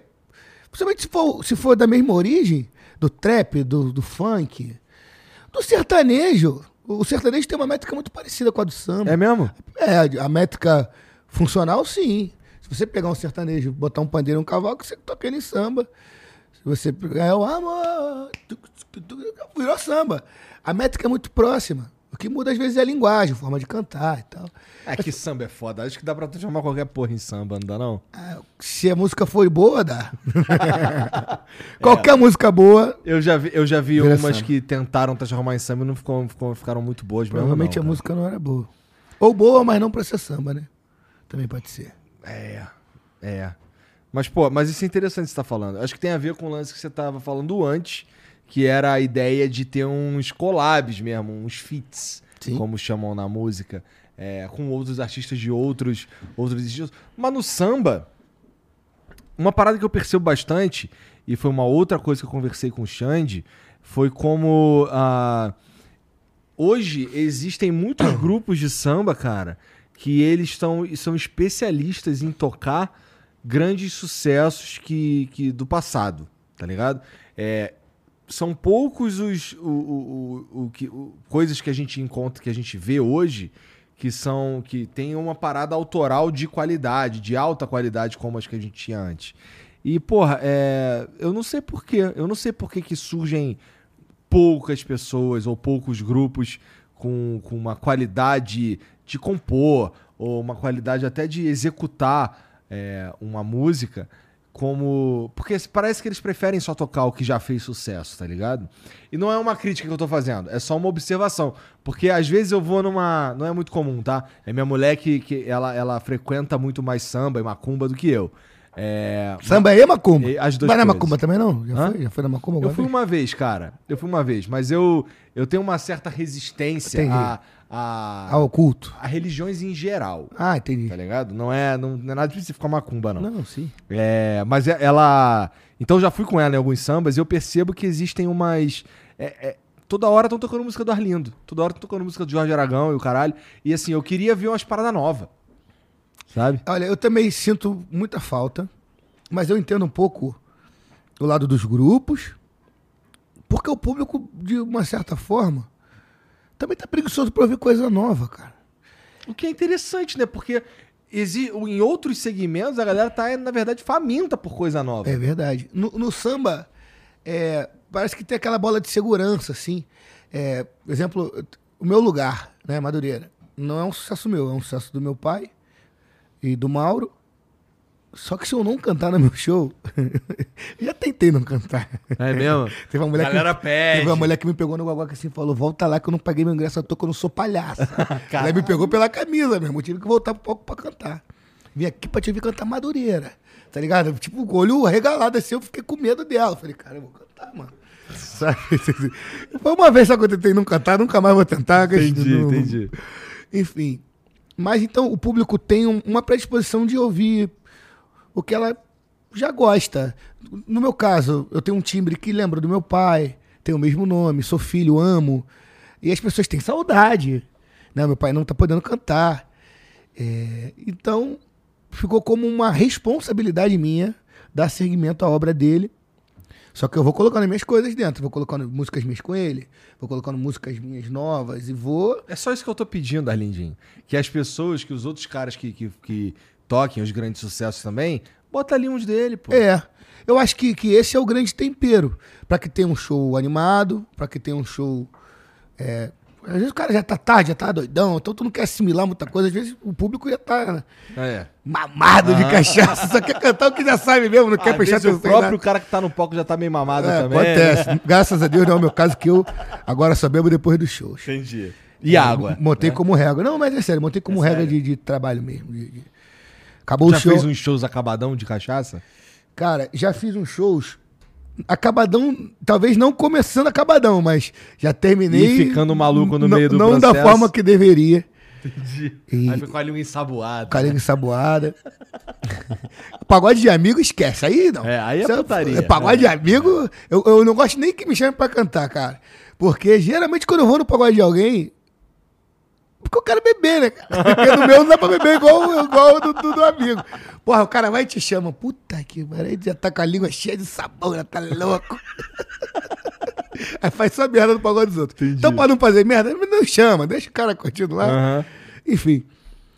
Mas... assim, o samba, você nos teus shows, tem ali as músicas de sucesso do teu pai, que todo mundo quer ouvir, não sei o que e tal. Mas tu coloca os teus. É, já agora. Falta disso nos já, outros já cheguei a a 10, 12 músicas do meu trabalho dentro do meu show. É que eu acho que tem a ver com aquilo que eu te falei. Eu acho que você, é, por- mesmo com toda a história do teu pai e o teu pai tendo trabalhado junto contigo, você já não é mais o filho do Arlindo, você é o Arlindinho. Sim. É diferente, assim, você tem o teu nome, as tuas músicas, as É tuas paradas. a, a obra é tão grande do, do Arlindão que por muitas vezes eu tenho que deixar de cantar alguma, algum clássico dele pra cantar uma coisa minha. Ou então eu vou ter que botar todas, mas aí o show vai durar quatro horas. E, pô, com a quantidade de show que a gente faz, não Mas dá te todo falar, show durar tanto tempo. Eu acho que eu acho que não demora. Eu, eu imagino, tá? Eu acho que você ah, vai acabar incorporando alguma, alguns sucessos do teu pai, sim, não tem jeito. É, mas vai ter gente lá pra ouvir os teus sucessos. Não, já tem muito. Exatamente, já tem. E, e já tem até quem, qu- quando eu tô demorando a cantar minhas músicas, começa a reclamar. Canta Filho Meu, que foi a música que eu fiz pro meu filho, mais novo, Antônio. Canta eh, Você é o Espinho na Flor, canta Bom Aprendiz. Eh, Às vezes eu tomo esporro do quero ouvir tuas músicas, cadê tuas músicas? Então, assim, eu, eu montei o projeto Fez isso não é gostoso? Esse tipo de esporro que você quer tomar, pô. Canta né? Me Belisca, agora é música nova. Então, eu adoro. Pô, eu fico, cara, quando me pedem uma música minha, eu já dou aquele sorrisinho, tipo, porra, é isso aí, tô empurrando, tô chegando, tô chegando. E isso me deixa muito feliz. Ou alguma regravação que eu faça de outro artista. Tem regravações que são importantes. Também acho. Acho que algumas são homenagens. mesmo. Músicas maravilhosas que às vezes não foram sucesso, cara. Passou. E aquilo é tão bom, aquilo merece tanto ser revivido, ou ser vivido de uma forma nova, ou Dá um ser gravado. aí, Arlindinho. Ah, tem inúmeros exemplos. Ó, o- o- o- uma música que esses meninos gravaram do, do Menos é Mais, O Melhor é Eu Ir. Ela, ela foi lançada pelo Pique Novo. Não, desculpa, ela foi lançada pelo Pericles. Não, O Melhor Eu Ir não. Vou dar um outro exemplo. O Melhor Eu Ir já foi um sucesso com o Pericles. Aquela outra do Menos é Mais, Léo, que, que eles cantam agora, eu sei. Ah, eu sei que deve estar com ele agora, só de imaginar. Ela foi lançada pelo Pique Novo, Ah. há um tempo atrás. E ela foi um sucesso regional. Ela ficou ali no Rio de Janeiro, teve um pouco de caminho e tal. E aí eles voltaram com essa música na pandemia e ficou aquela, eu sei. E ela se tornou um sucesso nacional. Então o, o Menos é Mais levou a música para um lugar acima do que a música já tinha atingido e a música já tinha sido lançada há um tempão. Provavelmente ela, com aquela forma que era que foi feita, ela não atingiria um local maior. E o Menos é Mais levou. O Menos é Mais fez isso com uma outra do. Até do Príncipe, que era do nosso sentimento. é, é, eu vou me declarar com a voz do coração. Era uma música que tinha um sucesso, mas não era um sucesso tão grande. Veio pra voz deles e eles. Talvez pela verdade do Duzão cantando, talvez por algo que eles tenham vivido ali do grupo. A energia que eles passam, que de fato eles têm uma energia ótima. Então isso acontece muito, isso é muito bacana. Eu vou pro Sereno, fez um movimento também aí de sambas mais antigos. Nossa, minha mulher escuta pra caralho Pô, também. o, vou pro o Vou pro Sereno pegou uma música do meu pai, que é o Frasco Pequeno, e logo depois eu também regravei. Então eles fizeram um vídeo que bateu, sei lá, 800 mil views. Aí depois eu peguei essa mesma música que eu vi que ela tava caminhando, gravei um, passou de, de, de bilhões de acessos. E aí a gente. A, galera foi retomando de cantar nas rodas de samba. Então, samba chamado Frasco Pequeno, um samba de 1980, que quase ninguém lembrava. E hoje é um sucesso nas rodas de samba.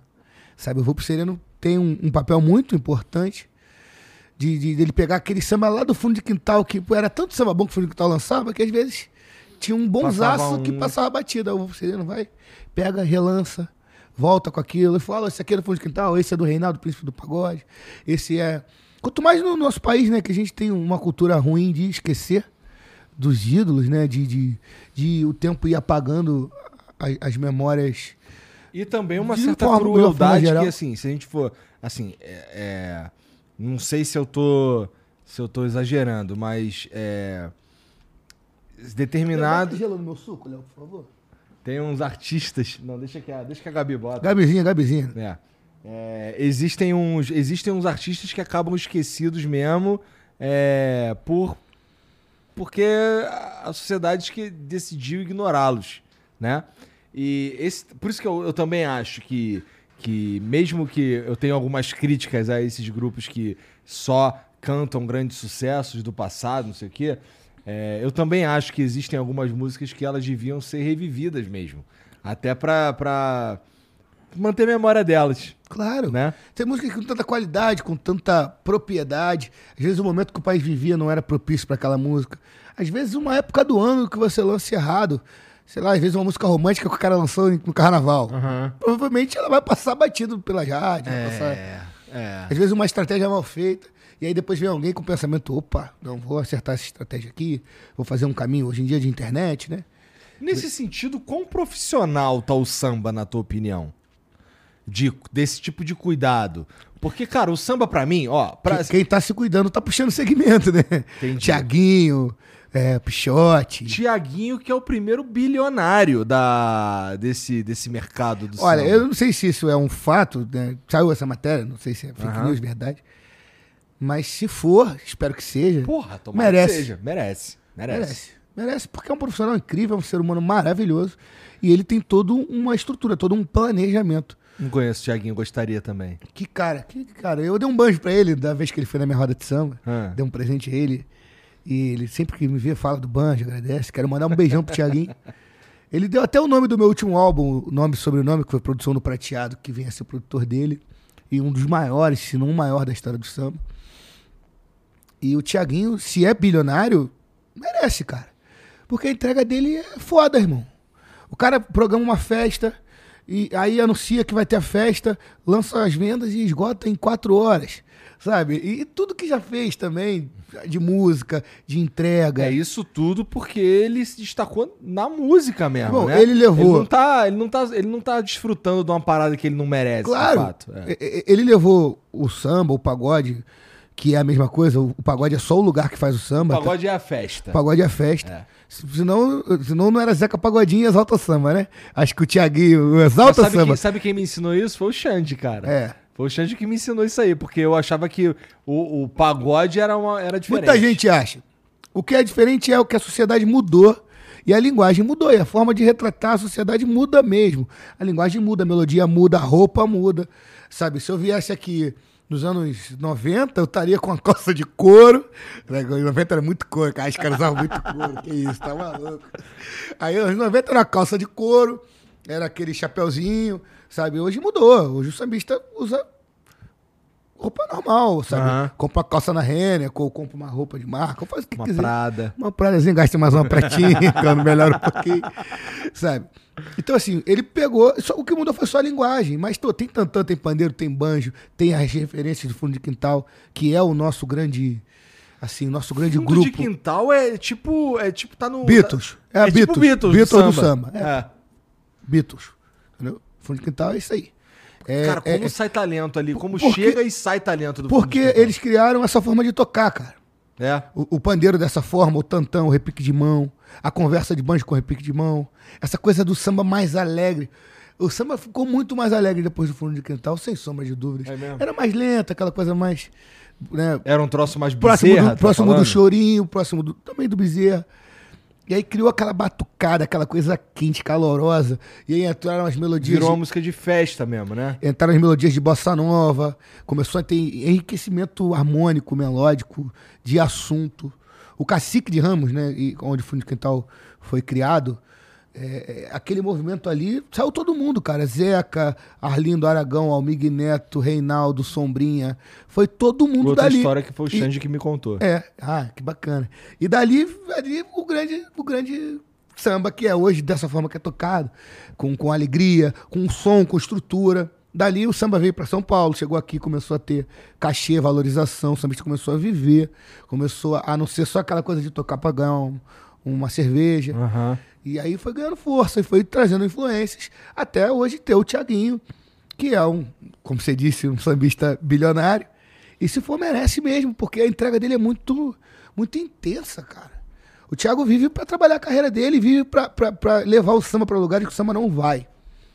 É, a Tardezinha é uma festa que pessoas que não conheciam, então que ouviam um pouquinho de samba, mas de repente tinha medo, porque achava que, uma, que era violento ir até o samba, ou o lugar que ia ter, a estrutura não era legal. Thiaguinho trouxe estrutura, segurança, é, através da festa dele, para deixar pessoas tranquilas de pagar mil reais no ingresso e assistir. Sabe, pô, se tu paga mil reais no ingresso para assistir qualquer outro segmento, por que não no samba? Isso é foda, porque assim, existe uma vertente que prega que o samba ele é uma ele é uma, uma, uma vertente mais purista. Que assim, pô, o samba é, é, é cultura da favela. É, é também. cultura da periferia. É também. É também. Mas Chama de todo mundo. não existe nenhum problema do samba atingir uma pessoa que pode pagar mil reais pra assistir. Claro! E, e- isso é importante, isso vai puxando. Isso vai levar outros sambistas pra lá. Vão ter mais pessoas consumindo samba. O, o, o cara que é da favela não vai deixar de consumir.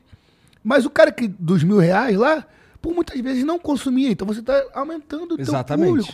Isso é muito importante pro samba não, não virar folclórico. Eles, pra gente se manter como segmento e não só como resistência, como cultura, como folclore, como. Ah, em 1900 aqui tinha o samba. Porque senão daqui a pouco as crianças não vão mais saber o, o que é samba, cara. Sabe, daqui a pouco a gente pode se Mas vocês perder. não, vão, vocês não vão deixar isso acontecer. Ah, com cara. certeza não, porque o samba ele se reinventa, cara. Ele dá um jeitinho de, de se reinventar, de se reconectar com o novo. É, t- toda hora nasce um sambista, nasce um samba novo, nasce uma forma do samba se comunicar com, com outros públicos. Isso é maravilhoso, porque o samba ele é. Ele é o Brasil, né? Ele é o brasileiro. É, o Nossa, samba. isso, é- isso que você tá falando assim é bem interessante, porque eu penso no carnaval. Carnaval do Rio. Talvez seja o principal carnaval do Brasil. Pelo menos em questão de. Quando a gente tá falando de samba, tá? É. Sem desmerecer o carnaval de São Paulo, por exemplo, também tem grandes escolas de samba e, E o amor e o profissionalismo tá de parabéns. O Carnaval de São Paulo tá num crescimento maravilhoso. Tá muito Exato. profissional. As pessoas estão amando essa festa. E, e- e, assim, tá muito, tá muito lindo mesmo. Mas, porra, é assim, é, você falar de. Você fazer um samba enredo sobre Exu é, numa festa que ela é referência no mundo. Nossa, assim, o samba, ele consegue é, é, transcender uma, uma mazela que a gente tem na nossa sociedade, que é uma. que é de preconceito, que é de racismo, que é de não sei o que, por aí vai, um monte de coisa. Que o samba, ele traz isso tudo e coloca isso no mainstream. num no- e não é só no mainstream, é num patamar de importância e relevância mundial, sabe? Ah, sem então, dúvidas. o samba, ele consegue, ele consegue transformar, é, trazer atenção para assuntos que são, às vezes, tratados como a não sei, cara, porque tem gente que, inclusive, que diz que, porra, não tem racismo no Brasil. Não tem preconceito é, religioso no Brasil. E aí você traz todos esses assuntos de uma forma festiva e, e de uma forma que, que tem uma relevância mundial na parada. Claro. É, Isso é, isso é de uma importância, Exemplo, cara, que eu. te que pra mim- sabe, qual, sabe qual a sensação, a sensação que eu tenho? A sensação que eu tenho é de uma tapa na cara muito grande Sim. na cara do. do de, de- sei lá, de uma elite que tentava. Não sei. É, Que é, distorceu o que era Ao longo de tempo. décadas, sufocar toda essa cultura. E, cara, é- é, eles não conseguem sufocar essa cultura. Essa cultura se tornou simplesmente referência mundial. Não tem. Não tem. Esquece isso aqui. Não tem como. Tá Vou ligado? imitar o Luva de Pedreiro, nós somos insufocáveis. Insufocáveis, irmão. Receba, porra. É Receba, maior do mundo. Maior do mundo, é o- Porra. é o carnaval, somos insufocáveis, porra. Tá louco? E assim, é, pra mim, eu, eu- quando eu vejo isso acontecendo, é, é- a sensação que eu tenho é maneiro. Nós somos- Pau no cu desses otários. É, receba, receba. É. E eu acho muito foda, Ah, assim. Eu acho inacreditável, eu acho fudido. É, é, é, de fato é mágico. E é o poder do samba, da reinvenção, do, do brasileiro. O brasileiro se reinventa o tempo inteiro, cara. Pô, o brasileiro é um povo que, por muitas vezes, muito sofrido, muito fudido de, de oportunidades, de caminho. E consegue, cara. E consegue dar um jeito de se, se dar a volta por cima, de vencer. né? Eu que convivo muito com essa realidade da comunidade até hoje. é, fico muito feliz sempre que vejo alguém dali se reinventando, dando um jeitinho de, de dar uma volta por cima, de, de fazer o seu mundo melhorar, de prosperar. Como é que É, tu é mantém bonito. essa, esse contato até hoje? Eu tenho familiares que moram em comunidade até hoje. Vira e mexe, faço shows próximos de comunidade. Procuro fazer show que o ingresso seja barato por muitas vezes. Para que o cara que não pode pagar 100, 80, 120 reais possa ir também. É, a, a minha forma de comunicar com as favelas ela é de forma direta, daquela forma mais tradicional possível. Show em comunidade, show próximo de comunidade.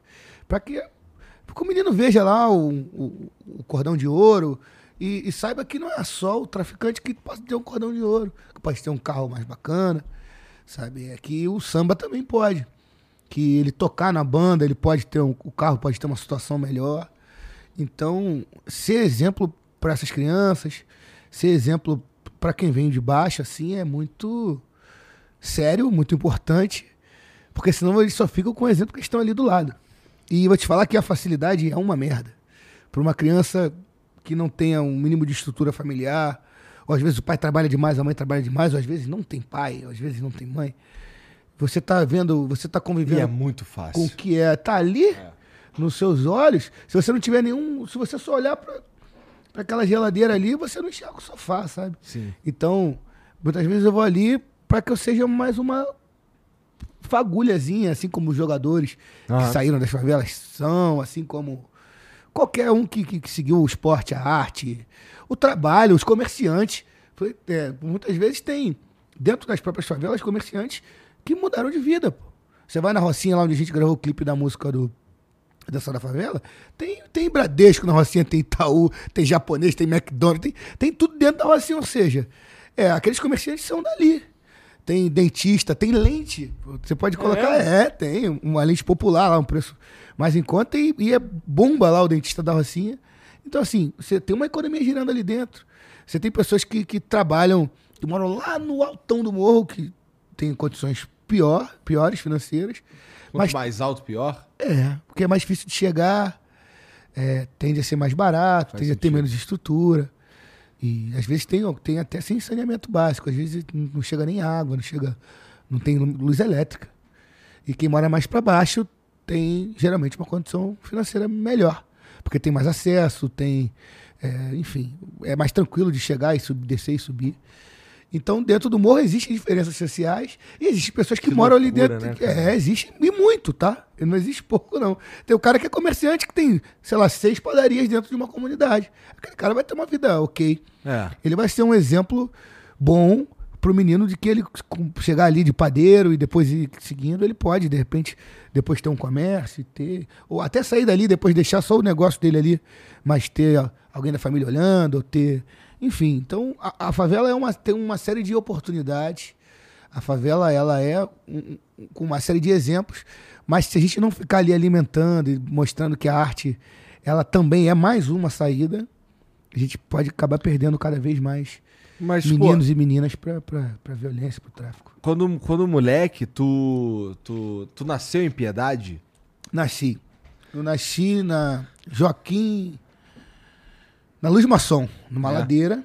Mas teu pai já tava ali. Teu pai é originalmente dali ou Um- ele vem de outro lugar também? Cara, o meu pai é, mudava de, de, de casa todo ano, que o aluguel subia, ele se mudava. Meu pai já morou em Pilares, meu pai já morou em. Mas sempre por ali, sempre naquele miolo da Zona Norte ali. Aham. Já morou no Meia. E ficava ali, se mudando, né? Mas depois que ele casou com a minha mãe. Caralho, parece a minha história. Eu também. Todo ano eu mudava de casa. É, tipo, meu, meu pai fala, pô, cara, eu já morei aqui. Eu falei, pô, pai, ué, tu já morou em quanto lugar? Ele falou, filho, aumentava 50 reais. Dava merda. Tinha que se mudar, irmão. De um ano pro outro. Tinha aquela coisa, né? O, o, o coroa vai aumentar aí o aluguel. Pô, fudeu. Natal era sempre uma época de mudança, assim. Aí, então ele já morou, mas sempre ali pela Zona Norte e tal. Depois, é, é, uma infância e adolescência muito sofrida. Meu avô foi preso por muitos anos. Meu avô era policial. Aí depois os direitos humanos passaram a entrar em vigor no Brasil e ele respondeu por processos contra O Assir era policial também, não era? o Ou meu não? padrinho. É. Assim, Marques, não. O meu padrinho, compositor. Não era, não, né? Não, não. Não, sei que ele era compositor. Sim, o, o meu avô foi Teu compositor e avô- policial. Ah, o tá. Arlindão. Tô confundindo aí, tá É. bom. O Arlindão foi, foi policial e. e Não, eu não sabia que ele tinha sido preso, não. É. Foi preso por muitos anos. E aí passou por muita dificuldade. Minha avó, meu, meu tio assim, meu pai, minha tia. Então tinha essa coisa de todo ano se mudar, porque aumentava o aluguel e ia para outro lugar. Entendi. Mas sempre naquele miolo da Zona Norte, sempre próximo de Madureira. Uma coisa que é engraçada, meu pai nunca morou em Madureira. Ah, que interessante, cara. Mesmo tendo essa música, mas. Porque Madureira é a capital. Madureira é onde tem o shopping. É onde tem é, o Pé Portela. Madureira se torna a capital de todo suburbano, onde você vai se divertir É. de forma mais barata e de forma melhor ali naquela área. Madureira é, um, é, um- verdade. é o centro da cidade do subúrbio. É, eu tava pensando aqui que talvez o Madureira compita com Meyer nesse sentido, mas eu acho que não. Eu acho que Não. Madureira é, é outra parada mesmo. Madureira tem Império Portela, tem o shopping, agora o parque de Madureira. É. É, a própria tradição, que é no caminho ali de Madureira também. Madureira é um centrão Mercadão de. de Madureira. Mercadão, de, como eu esqueci do Mercadão. Inclusive, a gente tem uma loja lá do Mercadão, Ah, é? que a minha irmã toma conta, com os É produtos do, do, do meu pai. Com vários O que, que produtos. vem de lá, que eu não sei? Cara, tem toalhinha do Arlindo, caneca. É o quê? Como é que é o nome da loja? Loja do Arlindo? Loja o meu lugar. Ó, No meu que lugar, em. Madureira. que- Segue aí, galera, no Instagram aí. Loja o meu lugar. E tem vários produtos de, de- de- que flertam, falam muito da história do meu pai, das músicas. Tem letras de músicas em camisas, bonés. É Já fui bem algumas maneiro. vezes ali no Mercadão de Madureira. É, já foi lá. Tua esposa já foi lá também no Mercadão? Já, já. Lá- lá- lá é Na bom pra- verdade, eu fui com ela. Essa é a verdade. Ela foi fazer uns negócios de ebola lá, comprar uns Ó, negócios. é nessa época. Com o pai ela da não- Corimba lá? ela- nessa época ela não tava tanto na Corimba, não. É, mas eu lembro que tem andares no Mercadão de Madureira só de Corimba. É, né? claro, pô. Mercadão é. um lugar popular, maravilhoso. Eu, eu sempre vou lá agora, principalmente na loja, às vezes faço umas ações lá, chego do nada pra vender roupa pra galera. e gosto, gosto de estar ali, me sinto muito. Esse É, contato Madure- com Madureira, é bom. Madureira, é- o Mercadão especificamente, assim, eu lembro, cara, como tem gente ali, né, cara? Muita gente. Gente pra caralho. Pô, o Mercadão é incrível, cara. O Mercadão é, é, é- é o cara que tá vendendo, é o cara que tá comprando. Eu É. ia falar de trem. Sim. Tem a estação Mercadão de Madureira, né? Desceu ali, já compra tuas ervas, já, tá, já sai dali purificado. É. Bom, não é muito a minha vibe, não, porque eu não sou um cara exatamente religioso, tá ligado? Mas eu, minha esposa é bem mais do que eu, e eu entendo toda a importância que a religião tem na, na vida das pessoas, cara. Como é que é? Qual que é a importância da religião na tua vida? A religião me salvou. Principalmente depois do, do AVC. Foi ali Queria que eu me- falar, cara, inclusive eu tava um pouco apreensivo pra saber se a gente pode falar um pouquinho mais do Claro, AVC. Podemos falar, Tá, podemos. mas primeiro fala da, da religião.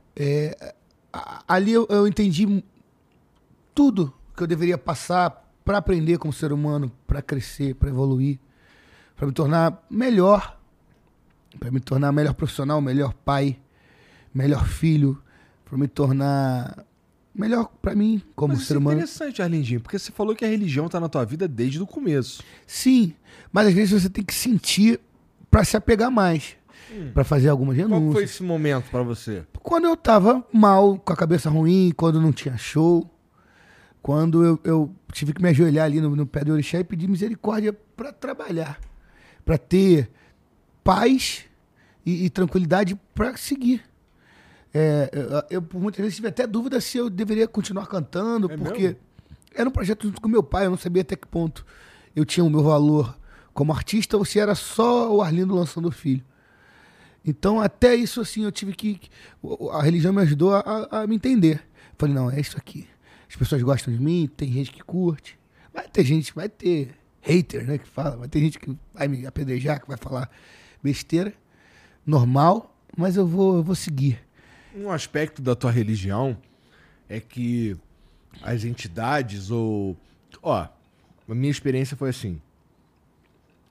Eu fui num terreiro, um momento que eu tava bem mal da cabeça, assim, eu tava precisando mesmo de, de uma. Um Palavra. conselho, uma palavra, qualquer coisa assim.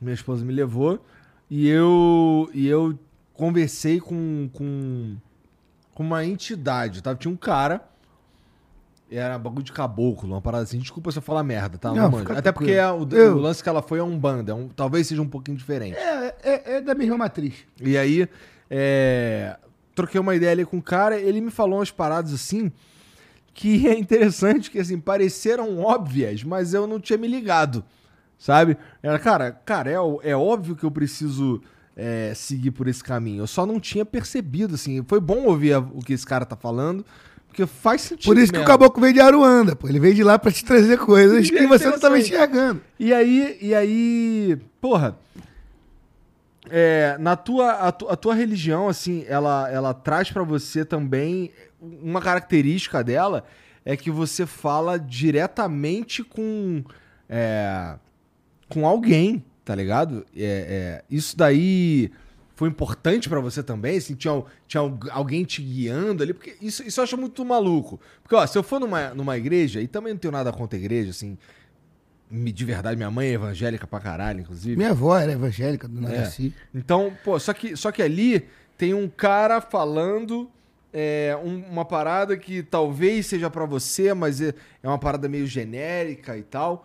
É, a experiência que eu tive quando eu fui lá com ela é que o cara tava falando comigo, sabe? Era uma parada que o cara tava. Ó, cara, ele falou pra mim o seguinte: eu não sei nem se é ético falar, talvez seja. É, cara, você tem que botar mais o pé no chão.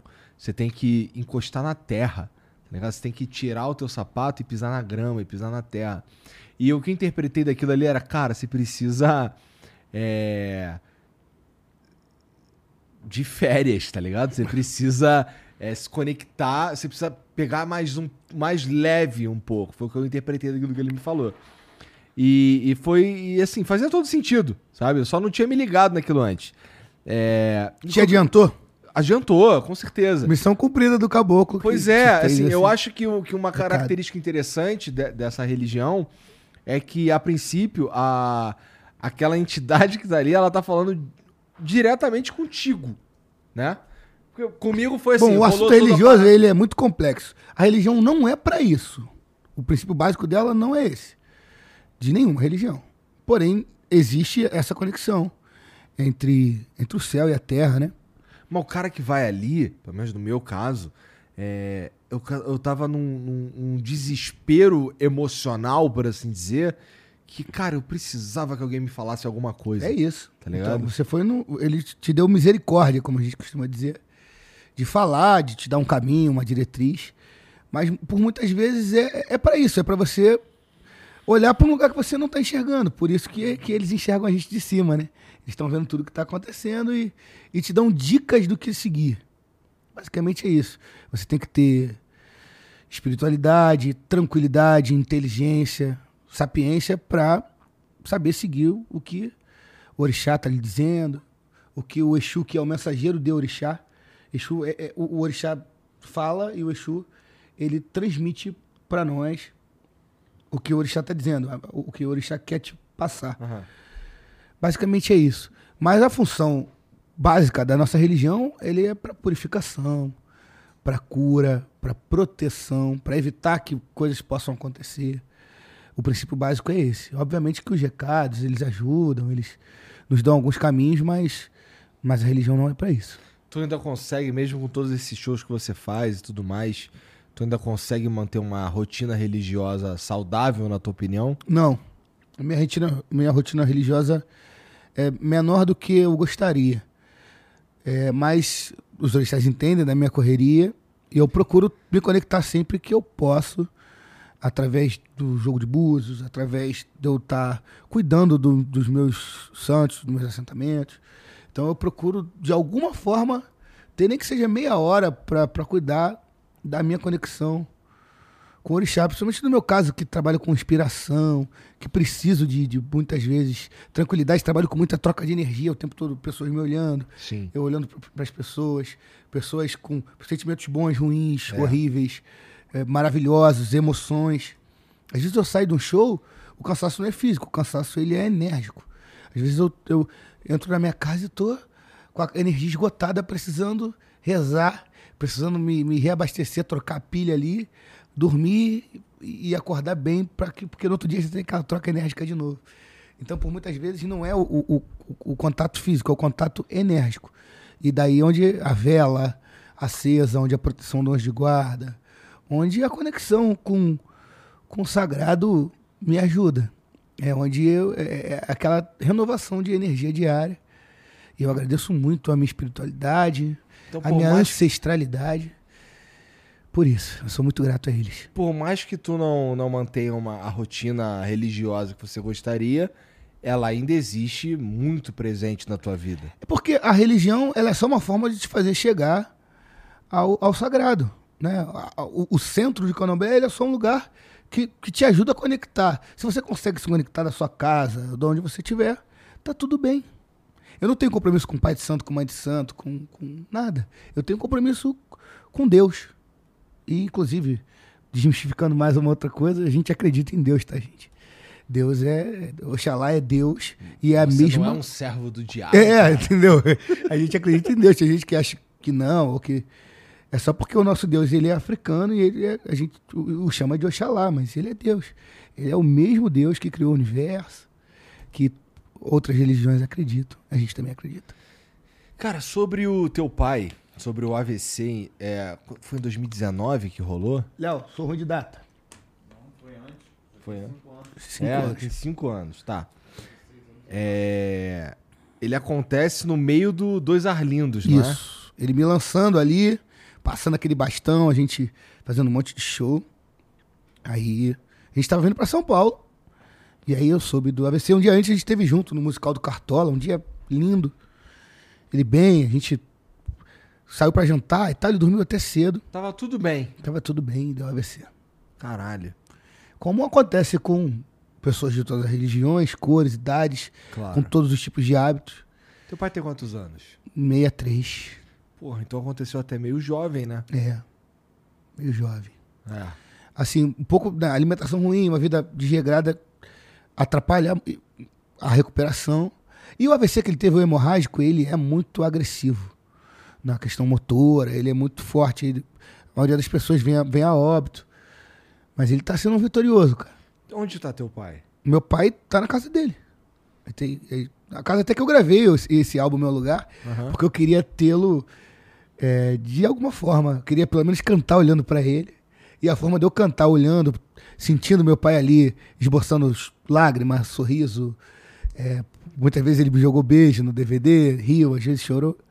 E a forma de eu tê-lo era gravando em casa. É, então eu gravei na casa dele. Já teve bastante evolução, né? Desde quando ele teve Sem o, dúvidas. o AVC e tal. E tá numa boa fase agora, esse tratamento novo, Ah, através de cannabis. tratamento novo? É, ele tá fazendo um tratamento com cannabis, com óleo da cannabis. Ah, é verdade. Eu não lembro quem foi que me falou Isso isso. saiu já em vários lugares.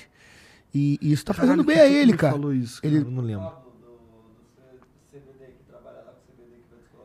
É, cara, é verdade. Eu E- acho que o cara que cuida do teu pai é, é um, é um cara que entrou em contato É o com a Pablo, gente também. Meu Muito parceiro, foda. ele chegou em mim através do Ronaldinho Gaúcho. E, e- e temos amigos em comum, Adriano Ribeiro também. Hum, e como é que foi aceitar um tratamento como esse totalmente... Só entender o que é o tratamento. É um tratamento feito na base de óleo, que, a- que ajuda, por muitas vezes, a esquecer o trauma, a esquecer a dor. E, e- e basicamente é isso. Eu não tenho conhecimento técnico para falar sobre esse tratamento. Mas está fazendo bem a ele. Ele está com o semblante mais leve, ele está sorrindo mais. é, ele está tendo mais qualidade de vida. E é isso, para isso que eu trabalho tanto, para isso que a minha mãe trabalha tanto, para isso que a gente se esforça, para que ele possa ter cada dia mais qualidade de vida. É, qualquer coisa que ele possa fazer, ok, é, é- é permissão de Deus.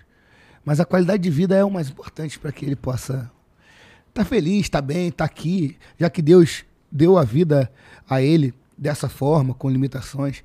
Mas se Deus quer que ele esteja entre nós, que ele tenha qualidade para viver bem, para ser amado, para ver o filho aí Aham. trabalhando, para ver a família prosperando, né? Ele consegue...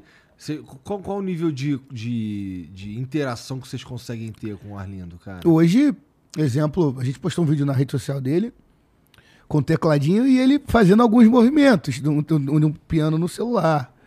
Obviamente ainda não é um movimento, né, não, não tem uma escala harmônica, ainda não tem. Mas ele tá lúcido. Tá, tem. Então, exemplo, eu canto um samba pra ele.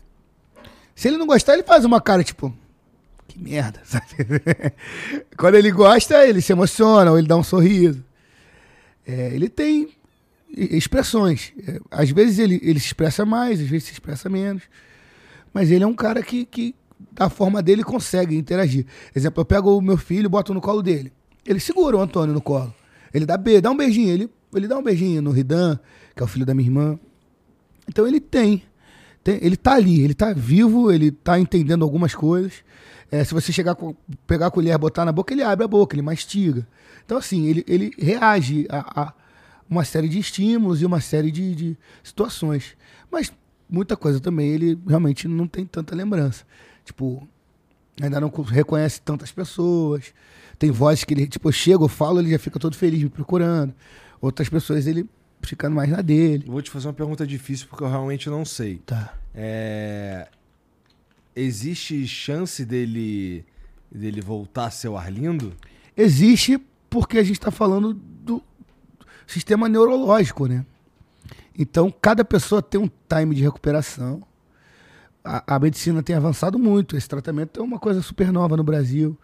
É, o tratamento de células tronco pode ser algo que, que possa ajudar e muito. A gente já li sobre vários casos em outros países de pessoas de 14, 15 anos sem falar e voltar.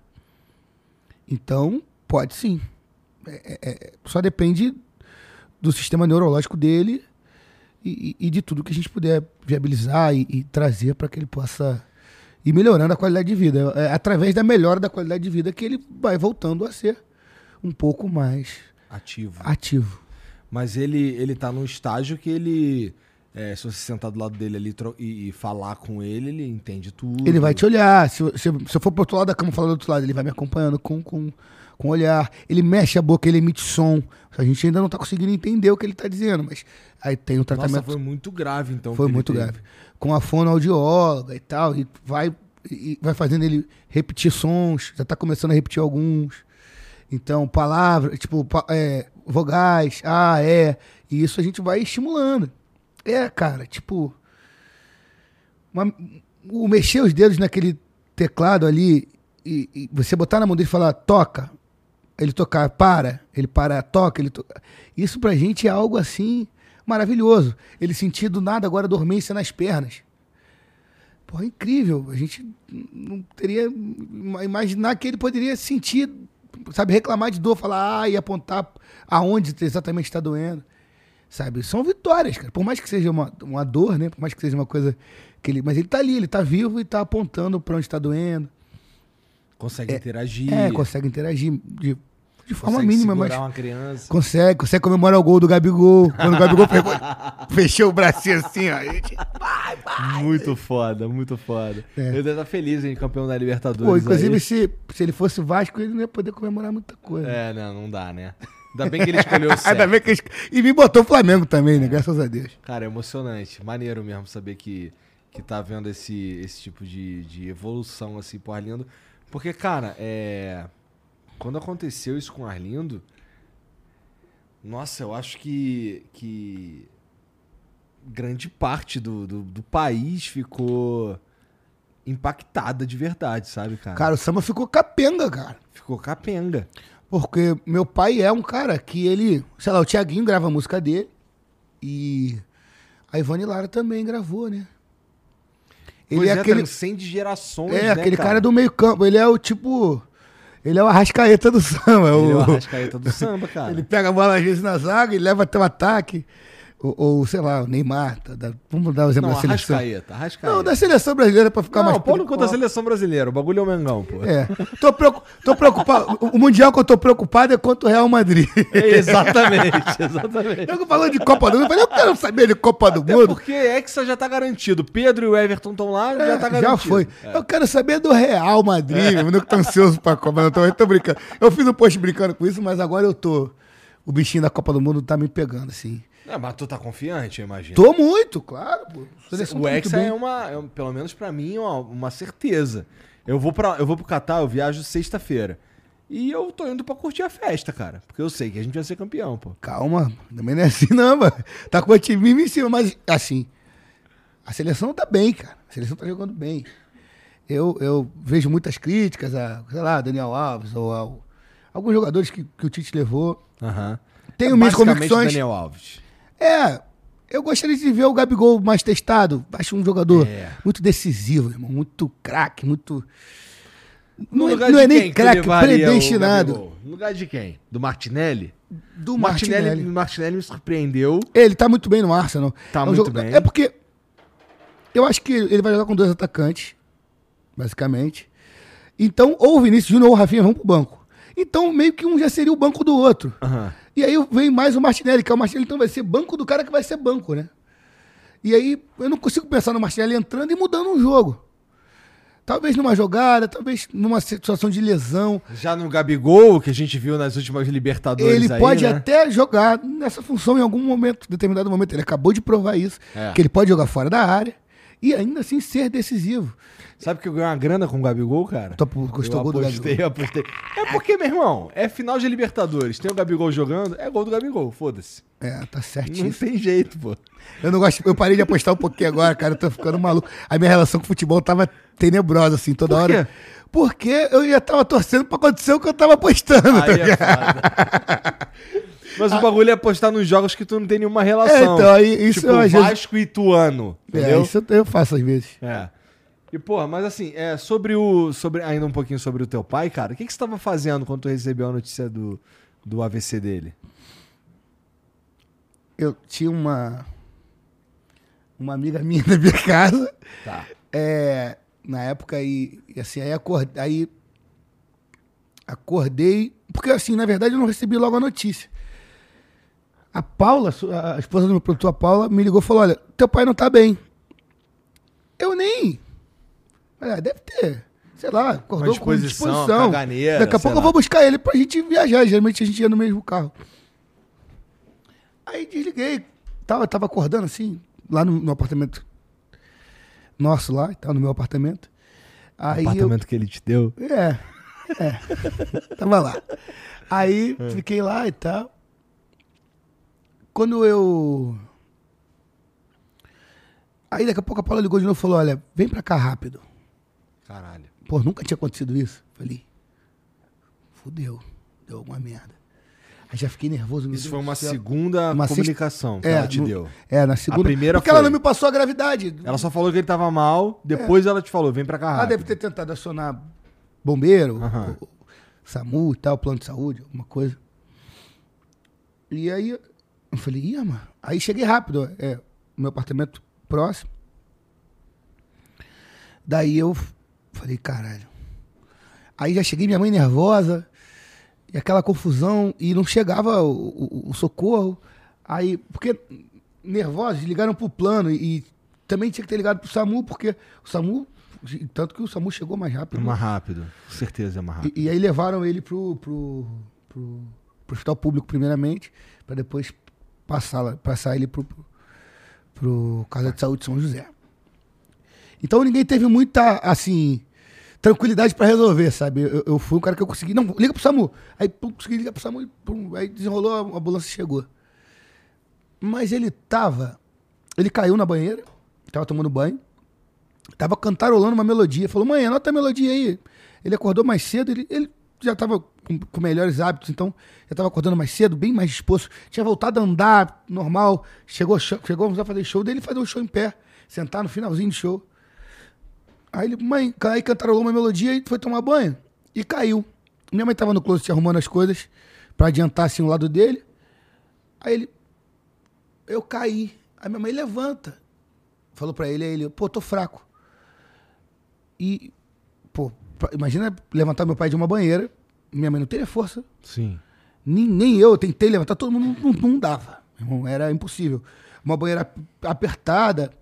Isso também foi ruim, porque quando o SAMU chegou, meu irmão teve que tirar o vidro, sabe? Foi uma, uma operação que, para entrar com, a- com aquela maca, para tirá-lo, foi demorado. Isso pode ter atrapalhado a recuperação também. Sabe? Entendi. O lugar que ele desmaiou não era o local do. Se ele desmaia na cama, a gente pegava É ele. fácil de pegar. 10 caras, 5 caras e levava mesmo. Ele desmaiou no banho. Porra, foi, foi horrível. E aí eu, eu falava com ele e ele tava consciente. Assim, tô bem, tô, tô bem, tô meio assim, meio tonto. Quanto tempo do, do, de Irmão, te eu não sei. até tu chegar lá? Ah, não, eu cheguei em 10 minutos, porque a, a casa é próxima. Tá. Mas o tempo que ele ficou ali tendo o, o, o- o acidente, eu não sei. Porque, pra mim, o tempo congelou, ou passou rápido, não sei, eu não sei. Assim, eu eu fiquei no estado de nervosismo alto, então não sei, não sei o tempo que, o- que o bombeiro chegou, acho que, sei lá, 40 minutos, 50 minutos. Acho que em torno disso que o SAMU conseguiu chegar. Mas até conseguir descer com ele foi demorado. Entendi. E isso pode ter atrapalhado. Aí Entendi. induziram ele ao coma dentro do- da ambulância. E aí, depois do coma, ele não, não voltou como a gente imaginava, né? Entendi. É, uma tra- tragédia mesmo. O samba ficou capenga, cara. Perdeu o meio campo, cara. Perdeu aquela coisa do. do compositor que é do Belo, do Exalta, da Ivone, do Zeca, Do Arlindinho. do Arlindinho. Perdeu um- um- talvez a maior mola mestre, assim, a maior por alimentar todos esses tipos de samba, todas as linguagens de samba. Então acho que, que o maior por isso, assim, por ele conseguir alimentar em geral. Quem fosse lá em casa saía com samba bom pra Maria Rita, que é com o samba do jeito que ela faz, próximo da Bossa Nova ali. Ou, ou, sei lá, o, o samba enredo mesmo, do, sei lá, o Império Serrano, ou a Grande Rico, já desfilou com sambas dele. Então ele alimentava uma escola de samba e alimentava um sambista da MPB, alimentava um, um- o Frejá, que fez um samba com ele. Caralho, não sabia é, não. É, É já tem um samba com ele. Procurar Duncan saber. tem samba com ele. Da Zélia eu sabia, É, mas do, do Frejá então não tem sabia. uma galera que, que Marcos Vale, é, pessoas que de todos os, os gênios, é, Lenine, o pai tem um samba com Lenine lindíssimo. Então, assim, ele conseguia ser do popular, do sambista mais popular, do, do Marcelo D2, com, com, numa cidade muito longe daqui, aquele, o rap que, que virou um sucesso com o Leandro Sapucaí, Marcelo D2. Aham. E conseguia ser também do, do, do, do sambista mais puro, mais velha guarda possível. Por ser um cara que sempre colocou a música acima de tudo, até, até do, do samba. O meu pai veio muito no início de Bossa Nova, escutou, escutava muito Steve Wonder também. Pai tinha Ah, que influência de música internacional forte, assim. Gostava muito, tocou, estudou violão clássico. É, então, um cara muito estudado. Foi para aeronáutica, meu pai foi cadete da Que aeronáutica. isso, cara? Uma vida de muito estudo, muito sofrida, mas muito. Foi cadete, Foi cadete cara? da aeronáutica. Turma de. Vou, vou estar o errado, acho que é 82. Mas que interessante, É, não sabia queria mesmo, voar, queria ideia. trabalhar na, na- na Força Aérea. E foi cadete por um tempo, ganhou o Festival de Música na Aeronáutica. A história dele de música começa ele ganhando o Festival da Música, que tinha uma graninha, tinha direito a vir um final de semana no Rio. Então quem ganhasse tinha uma grana e um final de semana no Rio. Ele lá em Barbacena, em Minas, Aham. falou: ah, vou fazer uma música pra ver se eu ganho. Caralho. E ganhou todos os festivais da, da época Ele dele. só queria ir pro Rio. Só pra ir pro Rio, mas com um dinheirinho, né? Porque ir pro Rio duro também não adiantava.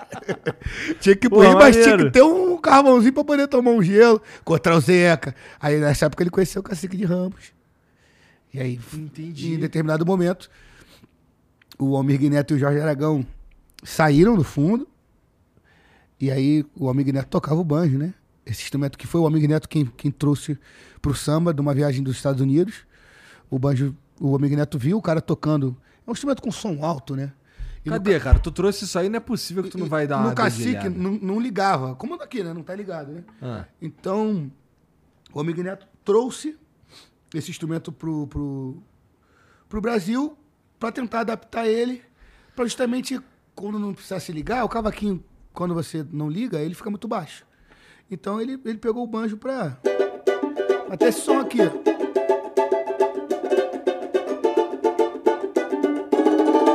Então o Amigo Neto trouxe isso e virou uma marca. Porque tem uma forma toda de tocar, tem um som diferente. O banjo é um instrumento mais grave. Apesar dele ter um- uma afinação igual ao do cavaquinho, ele é tocado de forma diferente. E aí depois meu pai, Afinação é igual, o número de cordas é igual. quatro tudo igual. cordas, ressol si ré. Tem, o Ami tocava com ressol si mi, botava aquelas quatro últimas do violão, mas depois quase todo mundo toca hoje com a, com a mesma afinação do cavaquinho. E o meu pai foi o cara que aperfeiçoou. Estudou um pouco mais de harmonia, e aí começou a gravar os álbuns de banjo. E já são mais de 4 mil fonogramas. E muito dele, dele também tá com essa rapaziada mais nova porque ele gravava os banjos no disco do Exalta, no disco do Soueto, no disco. Então ele Do entendendo. Soueto? Sou Soueto, vários, pô. É, tem Não tem alguma no- do primeiro disco do Soueto? o- É porque eu não lembro os álbuns, assim. Eu sou ruim de, de- de lembrar disso. Mas o, o Estrela da Paz, o. Teu amor Tá é de demais. Esse samba é do sacanagem. meu Essa é pai. minha favorita, Esse pô. samba é do meu pai. Sério? Samba é do, do Arlindão. Tem o, o- o Fim da Tristeza. A música do Soueto. O Belo gravou na época do Soueto. Caralho. E tudo porque ele, ele gravava os banjos. E aí ele ia entendendo a linguagem. Pô, isso aqui que tá fazendo sucesso, os caras estão fazendo assim.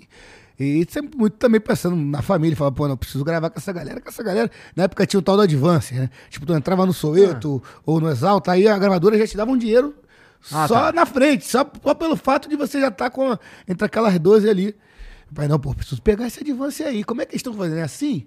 Pô, então não vou fazer igual porque já tem fazendo, mas vou tentar algo parecido pra poder estar com, com esse moleque aí, que o pagode, a galera nova que chegou dos anos 90 ali, tava vendendo pra caramba. Né? Então ele falou, pô, vou me adaptar, vou ter que dar um Pensando jeito de bem, entrar faz- nesses caras aqui. Tem a cara do teu pai mesmo, Estrela Tem. da Paz. É cara. uma linha de. Um, um jeito de falar de amor. É. Mas é um partido alto. Eu não posso viver. Ai, do teu amor. Define pra mim partido alto, Arlindinho. Porque eu tenho a impressão que esse é o meu favorito, mas eu não sei definir. Vou contar um domínio público. Moro na roça, ai, ai, ai. Nunca morei na cidade. Compro o jornal da manhã pra saber das novidades. Eu estou muito feliz, muito feliz aqui estou. De estar fazendo podcast e que ele se chama Flow. O, o Partido Alto é isso, ele tem um refrão e os versos são pra completar algo que esteja acontecendo, ou naquele momento, ou para eternizar algo que, que no, no momento que o Partido Alto foi feito. O Partido Alto é um estado de alegria, é uma troca, que tem os versos de improviso que são aquela brinca essa brincadeira que a gente fez, que eu fiz aqui agora. E, e- e geralmente tem um refrão de tema, e aí todos vão fazendo, cada um vai fazendo um verso, e vai completando o que é o Partido Alto. É geralmente um- onde você canta o partido, é um, é um local onde as pessoas prestam mais atenção. né? Sempre tem um refrão, Partido Alto tem que ter refrão. É, minha mulher falou, eu falei assim, cara, ó, é, é, esse samba aqui eu gosto, esse tá tocando eu gosto. Aí começa um outro, pô, esse aqui eu já não gosto tanto. Aí começa um outro, esse aqui também não gosto Tem várias não. vertentes do samba. né? Começa um outro, esse é maneiro. Ela, cara, tu gosta de partido alto. Porque eu, eu não sei, tá ligado? Aí eu, tá, então agora eu gosto de partido alto. Eu acho que é. Partideiro, Quando eu for ouvir um samba, eu vou procurar partido vai no alto. Partido Alto. Tem um grande, assim, precursor do Partido Alto, que é Aniceto do Império. Acho que o primeiro, assim, a pelo menos criar essa métrica de partido. Depois Martinho da Vila, né? O nosso partideiro né, maior, assim, de, de referência, de, de espaço, de, enfim, de, de precursor do Partido Alto mesmo. Zeca Pagodinho, partido quase que, que a carreira inteira. E temos grandes partideiros. O Zeca, além de partideiro, de cantar muito bem partido, tem um jeito único de cantar o partido alto, ele é versador, que são esses versos que se improvisam, que vai se fazendo na hora, de acordo com o tema. Às vezes se cria até o refrão É, na ele é hora. bom nisso? O Zeca é o maior. O maior versador. Porra, é porque Olha, todas as vezes o- que eu ouvi o Zeca, era, sei lá, uma música gravada já, sabe? É, não era. Não tive oportunidade de. de- Exemplo. Hoje tem o Xande, Sim. O Xande, pra mim, é referência nisso aí. que tem que tá assim, cabeça boa, né? E, e, obviamente treinado, o verso é muito de treino. Já peguei ele umas vezes, tá? No, no É? duelo já dei umas, já dei umas amassadas nele. Mas, mas ele quase sempre me, me ganha, quase sempre ganha todo mundo. Porque ele é um cara muito treinado, ele é o mais treinado hoje nosso. Mas o Zeca é daqueles versos com graça, com humor, com rima por dentro, rima por fora. Zeca veio de uma escola do Beto Sem Braço, que era um, um partideiro também, versador da antiga, lá do Império Serrano. Maneiro. Chegou a conhecer esse cara todo? O Beto, eu tenho foto, mas era pequeno, né? Acho que o Beto faleceu em 95, eu nasci em 91, Aham. então eu não lembro, mas sei de histórias. E só das histórias você fala, cara, queria ter conhecido esse cara, esse cara é foda. E, e- então é isso, assim, o- tem uma escola de partideiros, mas que hoje o Xande é o, o- pelo menos o grande o grande cara que tá sempre alimentando ali. O Zeca já não faz mais tanto. Faz. Na casa dele tem roda de diverso ainda. É. Lembra uma vez agora, a da O última vez. Zeca tá com quantos anos, cara? Tá É, é- vovô, é né? escadinha. 62, né? O Sombrinha. Ah, não tá não. Dá pra ele fazer bastante samba ainda. 63? É, então é verdade. Meu pai faz 64 agora, ano que vem. Zeca fez 63 já. Foi aniversário do Zeca já esse ano. É isso mesmo. O Sombrinha tem 62, que é o mais jovem dos três. Sei que é um, um aninho assim. Tá. E, porra, é, é, ainda dá pra ele fazer bastante ainda, né? Se Muita Deus cerveja quiser. pra gente tomar Se junto. Deus ajudar. Muita cerveja pra bastante- gente tomar junto. Pô, Zecão é, é alegria total, cara. Que é um prazer conviver com ele. Assim, é aquele cara que te faz tomar vinho agora às 10 e meia da manhã. Sabe? Não, vamos beber. Não duvido, cara. Só uma tacinha, vai. Porra, tu bebe uma taça. Uma taça é que nem só a cabecinha, né? Nunca é Não tem ombro, porra. Não tem ombro, quando vê vai tudo. Gostei. Uma taça é essa aí. Quando o cara te falar, porra, irmão, quando tu, não, quando tu quiser rejeitar uma taça, tu manda essa pro cara. Irmão, uma taça é aquela só cabecinha da antiga lá. Pô, pelo amor de Deus. Sabe que um amigo meu de infância é casado com a filha do Zeca, cara? Tu conhece o Igor? Claro, pô. O Igor é meu parceirão, pô. O Igor, eu, no- no- do time me salvou, tá? Eu perdi o meu celular, bebi umas cachaças a mais. Pô, ele me levou lá no, no shopping, lá no, no, É mesmo? Village Mall, lá pra ir na Apple resolver essas Eu porra. invejo um pouco o Igor às vezes, cara. Pô, ele é meu parceiro, que gente boa. Porra, ele, ele morava na mesma vila que eu, lá no Rocha. É, verdade, ele é do Rocha. É, então, ele curtia... Surfista, bom curtia surfista. surf, isso aí. Compete até hoje, faz umas pranchas. É, O faz Igor- muito tempo que eu não falo com ele. Eu adoro o Igor. Ser humano maneiro, aquele cara de alma leve, sabe? De- Veio pra caralho. Feio pra... Fico zoando muito ele, cara. Orelhudo, assim. Narigudo. Eu chamo ele de Aedes egípcio. Eu nem é pra brincar com essas coisas, eu tô brincando. Mas a gente Porra. brinca assim, não, não, muito feio, tadinho, judiado. Mas tá vendo, o coração é bom. É, não, eu gosto. É um o cara Igor que- sempre foi um bom moleque mesmo. Sim, gente boa. educado, gente boa, Gente sabe entrar boa. nos lugares e sair. Esse é modo muito. Tá com o Felipe Pequeno agora, o Domênico. Não ele. conheço, É. cara. Tem muito tempo que eu não Fui vejo até no chá de bebê lá do, do Mas tem Domênico. muito tempo que eu não vejo ele. Tem muito tempo que eu não vejo a Luna, que é a irmã dele. É... Muito tempo que eu não vejo ninguém ali, cara. É, marcar uma resenha quando tu for no Rio, vamos. É, é que eu quase não vou no Rio, mas se você é me bom convidar, negócio, né? se você me convidar pra Primeiro, um samba desse ó, aí, eu vou. Eu, eu já te convidei pra desfilar no Império Serrano. Primeira escola de domingo. Cara, você já, pensou eu desfilando no Império que que tu Serrano? pensa? Ó, Sapucaí, camarotezinho maneiro. A gente organiza isso lá, isso é mole. Já sou brother do, do Perlingeiro. Ah, então, já tá colado com o presidente. Camarote da Liga. Primeira escola, não vai dar nem pra cansar, a gente desfila logo no início. Quando, o, o, bom de desfilar no início é que o desfile é mais rápido, assim. Então a gente desfila no início, depois volta, aí você fica pra assistir a Grande Rio, já tomando um bro. Eu desfilo na Grande Rio com o enredo do Zeca. Ah, minha mulher vai adorar essa, essa ideia. Aí acabou o desfile do Zeca, eu já vou te contar pra gente já tomar um marafiado. Eu gosto de sair da Sapucaí, meu irmão. Estragado. Louco! Torto! eu Então gosto tá de... bom, então tá combinado. Teve um cara. ano que, que, que eu fiquei esperando a Vila Isabel. A Vila Isabel passou e eu não vi, mano. De tão bêbado que eu fiquei. Falei, cara, eu tô esperando a Vila. Já Cara, foi. a Vila eu falei, não. Vila já eu não vi a Vila Isabel. Tava sem som e sem imagem. cara. É, Sapucaí, isso aí acaba os shows, acabaram os shows. Pô, aí eu vou curtir meu carnaval também, que eu sou Tá filho de certo, Deus. tá Até certo. porque no carnaval também a gente trabalha muito. Eu imagino. Eu faço uma série aí de uma bateria de, sei lá, 18, 20 shows em quatro dias. Então quando acaba. Caralho, é muito show, cara. É, porque são shows curtos, são shows menores, por muitas vezes. Mas é, é- é onde a gente também defende aquela moedinha importante. trocar um carrinho, pra, pra comprar alguma coisa, pra guardar um dinheiro, pra investir na carreira. E esses shows aí rolam onde? Rolam espalhados Nos camarotes da Sapucaí, Ah, muitas vezes. camarotes ali Tem palcos espalhados pela cidade. Tem eventos particulares que as pessoas fazem. É muita gente, né? O Rio fica muito cheio. Nem Porra, todo mundo tem acesso a Sapucaí. então tem casas de samba abertas. Então, assim, prefeituras né, fazendo aquele terreirão do samba ali do lado, que é uma festa de graça. Aquilo é maravilhoso. A Sapucaí não, não é acessível a todos. Tem, um, tem os setores mais baratos, mas ao lado tem show do Belo, meu, do Fundo, do, do Zeca, de graça. Vou passar o carnaval no Rio nessa porra. Então, tá fechado, hein? Palavra não volta atrás, não. Não Vambora. volta atrás, não, não então, volta atrás, não. chama a comadre, vai gostar. Passa uma noite. Se gostar, fica pra segunda noite. Se aguentar, duas não, eu noites. vou ficar todas as Ah, noites, pô. então vambora. Isso aí. Carnaval, compadre. Vamos, vamos que vamos. É muito bom, é a grande festa popular. Eu falo muito do carnaval. Porque primeiro que a gente Talvez precisa eu de esteja falando espaço. isso porque eu tô levemente bêbado.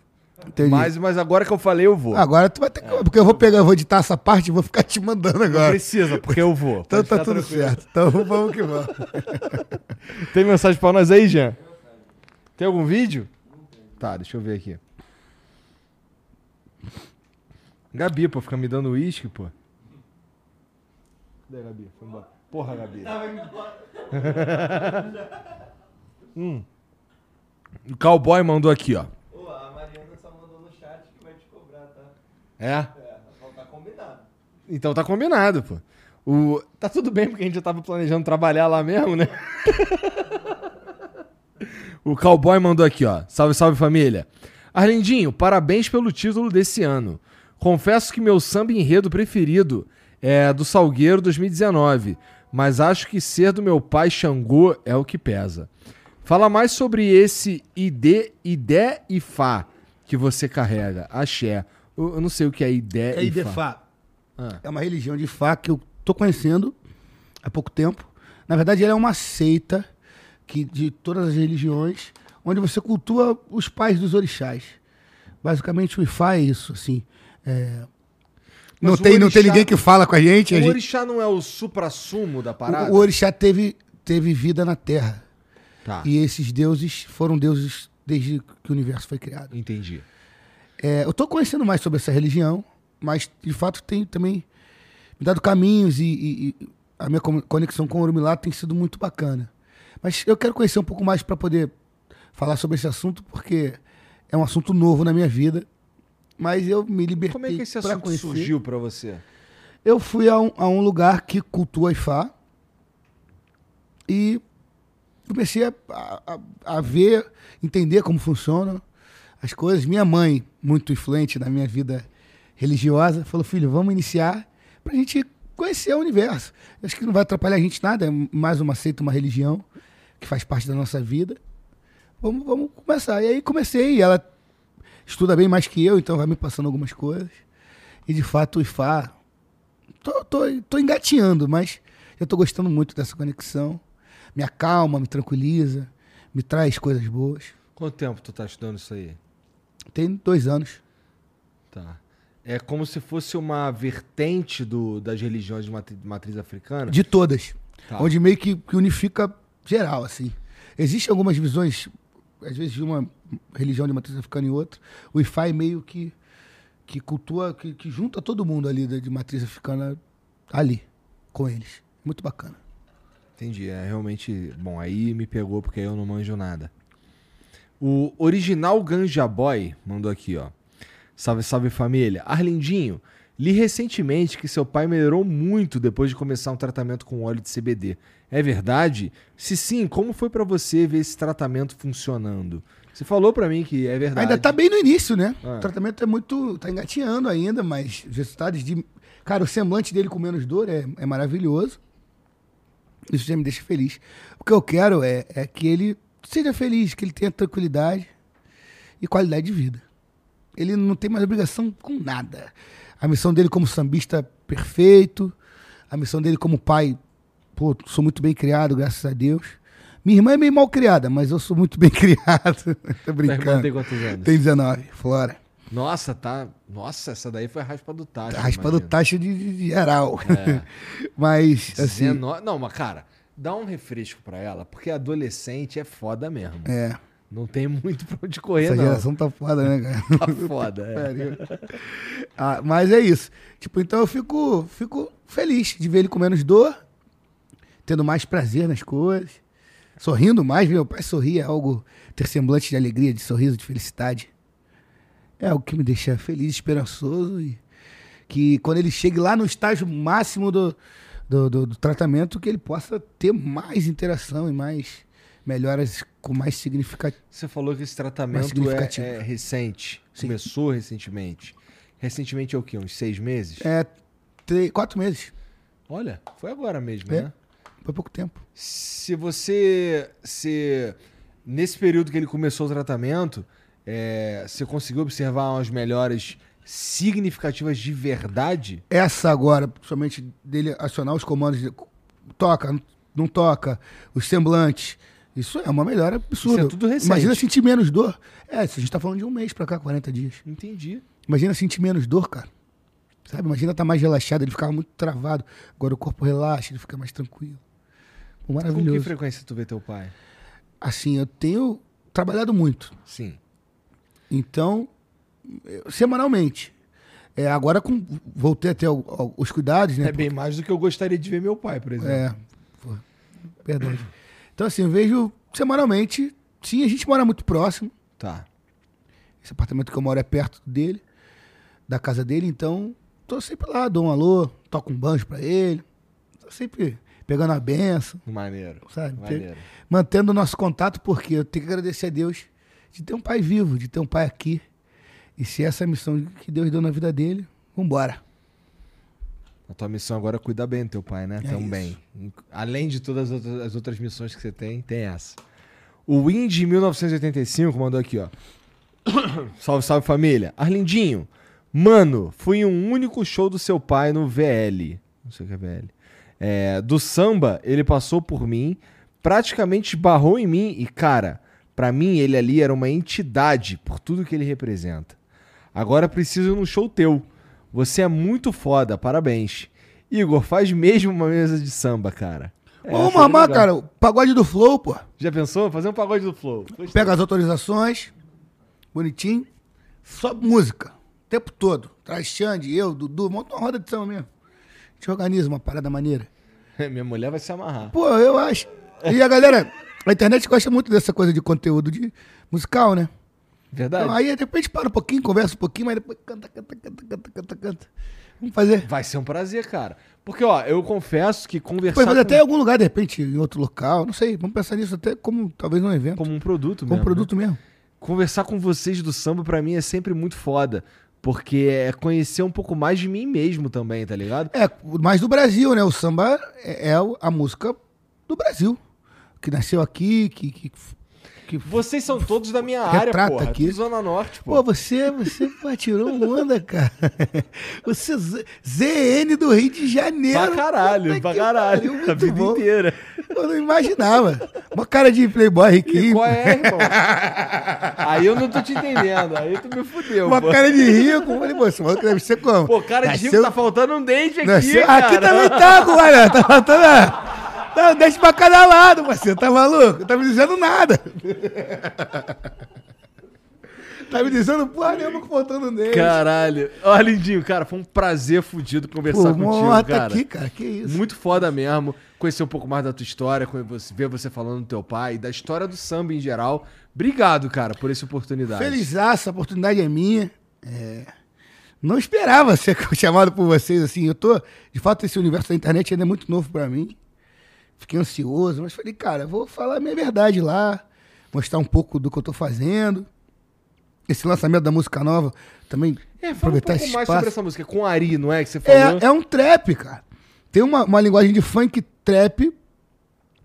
Porque eu, eu também queria algo que o Vinícius Júnior gostasse. Eu vi que ele escuta trap pra caramba. Aham. Falei, então já que a gente tá fazendo pra ele, e, e, e pra ter essa linguagem de favela, que hoje a favela consome muito, falei, vou tentar dar uma resposta ao racista lá, filha da puta, Aham. é, com o trap e o porquê que ele dança. E a música diz isso: a dança é da favela e do amor por ela. Não esqueço de onde eu vim. É da favela e meu amor por ela é assim, através da dança. Então eu, eu fiquei muito. Tu lançou hoje isso. Lancemos hoje, agora. Camisa da seleção, vamos lá no Morro da Rocinha. Então, favela. peraí, ó. Você que tá assistindo isso aí, cara, você tem que parar. Assim, a gente vai terminar aqui já já. E você vai lá no- nas plataformas digitais aí. Vai no canal do YouTube. essa música, porra. Ah, tá na descrição aí do começo do Flow. Desde o começo do Ah, Flow. Eu sabia, ó, obviamente. Tem até uma dancinha lá que eu não sei fazer. Ah. Dança TikTok, eu sou horroroso.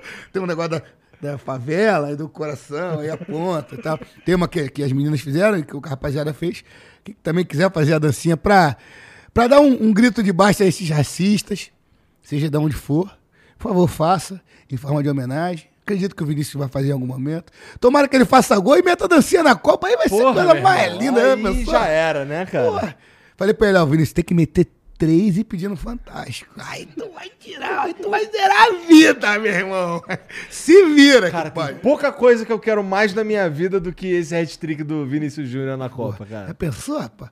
Se ele meter a dança da favela lá, eu vou ter, vou ter que chegar lá, meu irmão. Vou dar meu jeito, vou comprar. Vou de ônibus pra, pra lá. Vou pegar um trem em Madureira, vamos des- descer lá em. Lá no Catar. lá no. Catar, lá em Doha. É. Sempre, Madureira tem trem pra tudo quanto é lugar. Ah, meu irmão, Deve dar pra chegar em Doha de. Madureira, compadre. Na moral, vou dar meu jeito. Obrigado, É Arlindinho, isso, por vir pai, aí trocar tamo essa ideia comigo. Foi maneiro demais. Axiazão. Beijo pra rapaziada. Quem quiser, segue a gente aí no Então, arroba Arlindinho. fala tuas redes sociais aí. Arlindinho Oficial. É minha rede do Instagram lá, que eu respondo a galera. Facebook também, Arlindinho Oficial. Twitter, tudo. Arlindo Oficial geral. Tá bom. Segue a gente lá, dá um alô. É, venha conhecer um pouquinho mais do nosso trabalho, do que a gente está pensando, do que a gente está plantando. É um trabalho de início de carreira. Apesar de muito tempo na música, o lado profissional da minha carreira, ele é muito novo. Ele veio depois de Dois Arlindos, que eu comecei a pensar em ter que viver da música de fato e, e ter que Isso me tem virar. uns 5, 6 anos. Isso tem cinco anos, né? Tá. E, e- então é uma coisa nova, a galera tá conhecendo, tá curtindo. Tem gente também que não gosta também, tudo certo.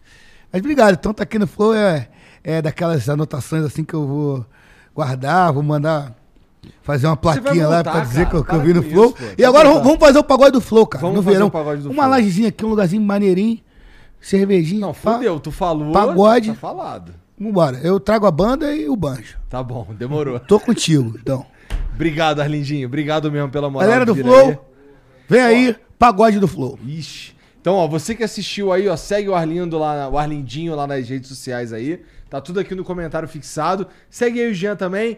Não esquece de entrar no Discord, que se eu não falar ele vai me dar um esporro, tá? Se inscreve, dá o like. E esse aqui, pra deixar avisado pra rapaziada, é o último flow ao vivo Esse em um é tempo. o último flow ao vivo até eu voltar do Catar, tá bom?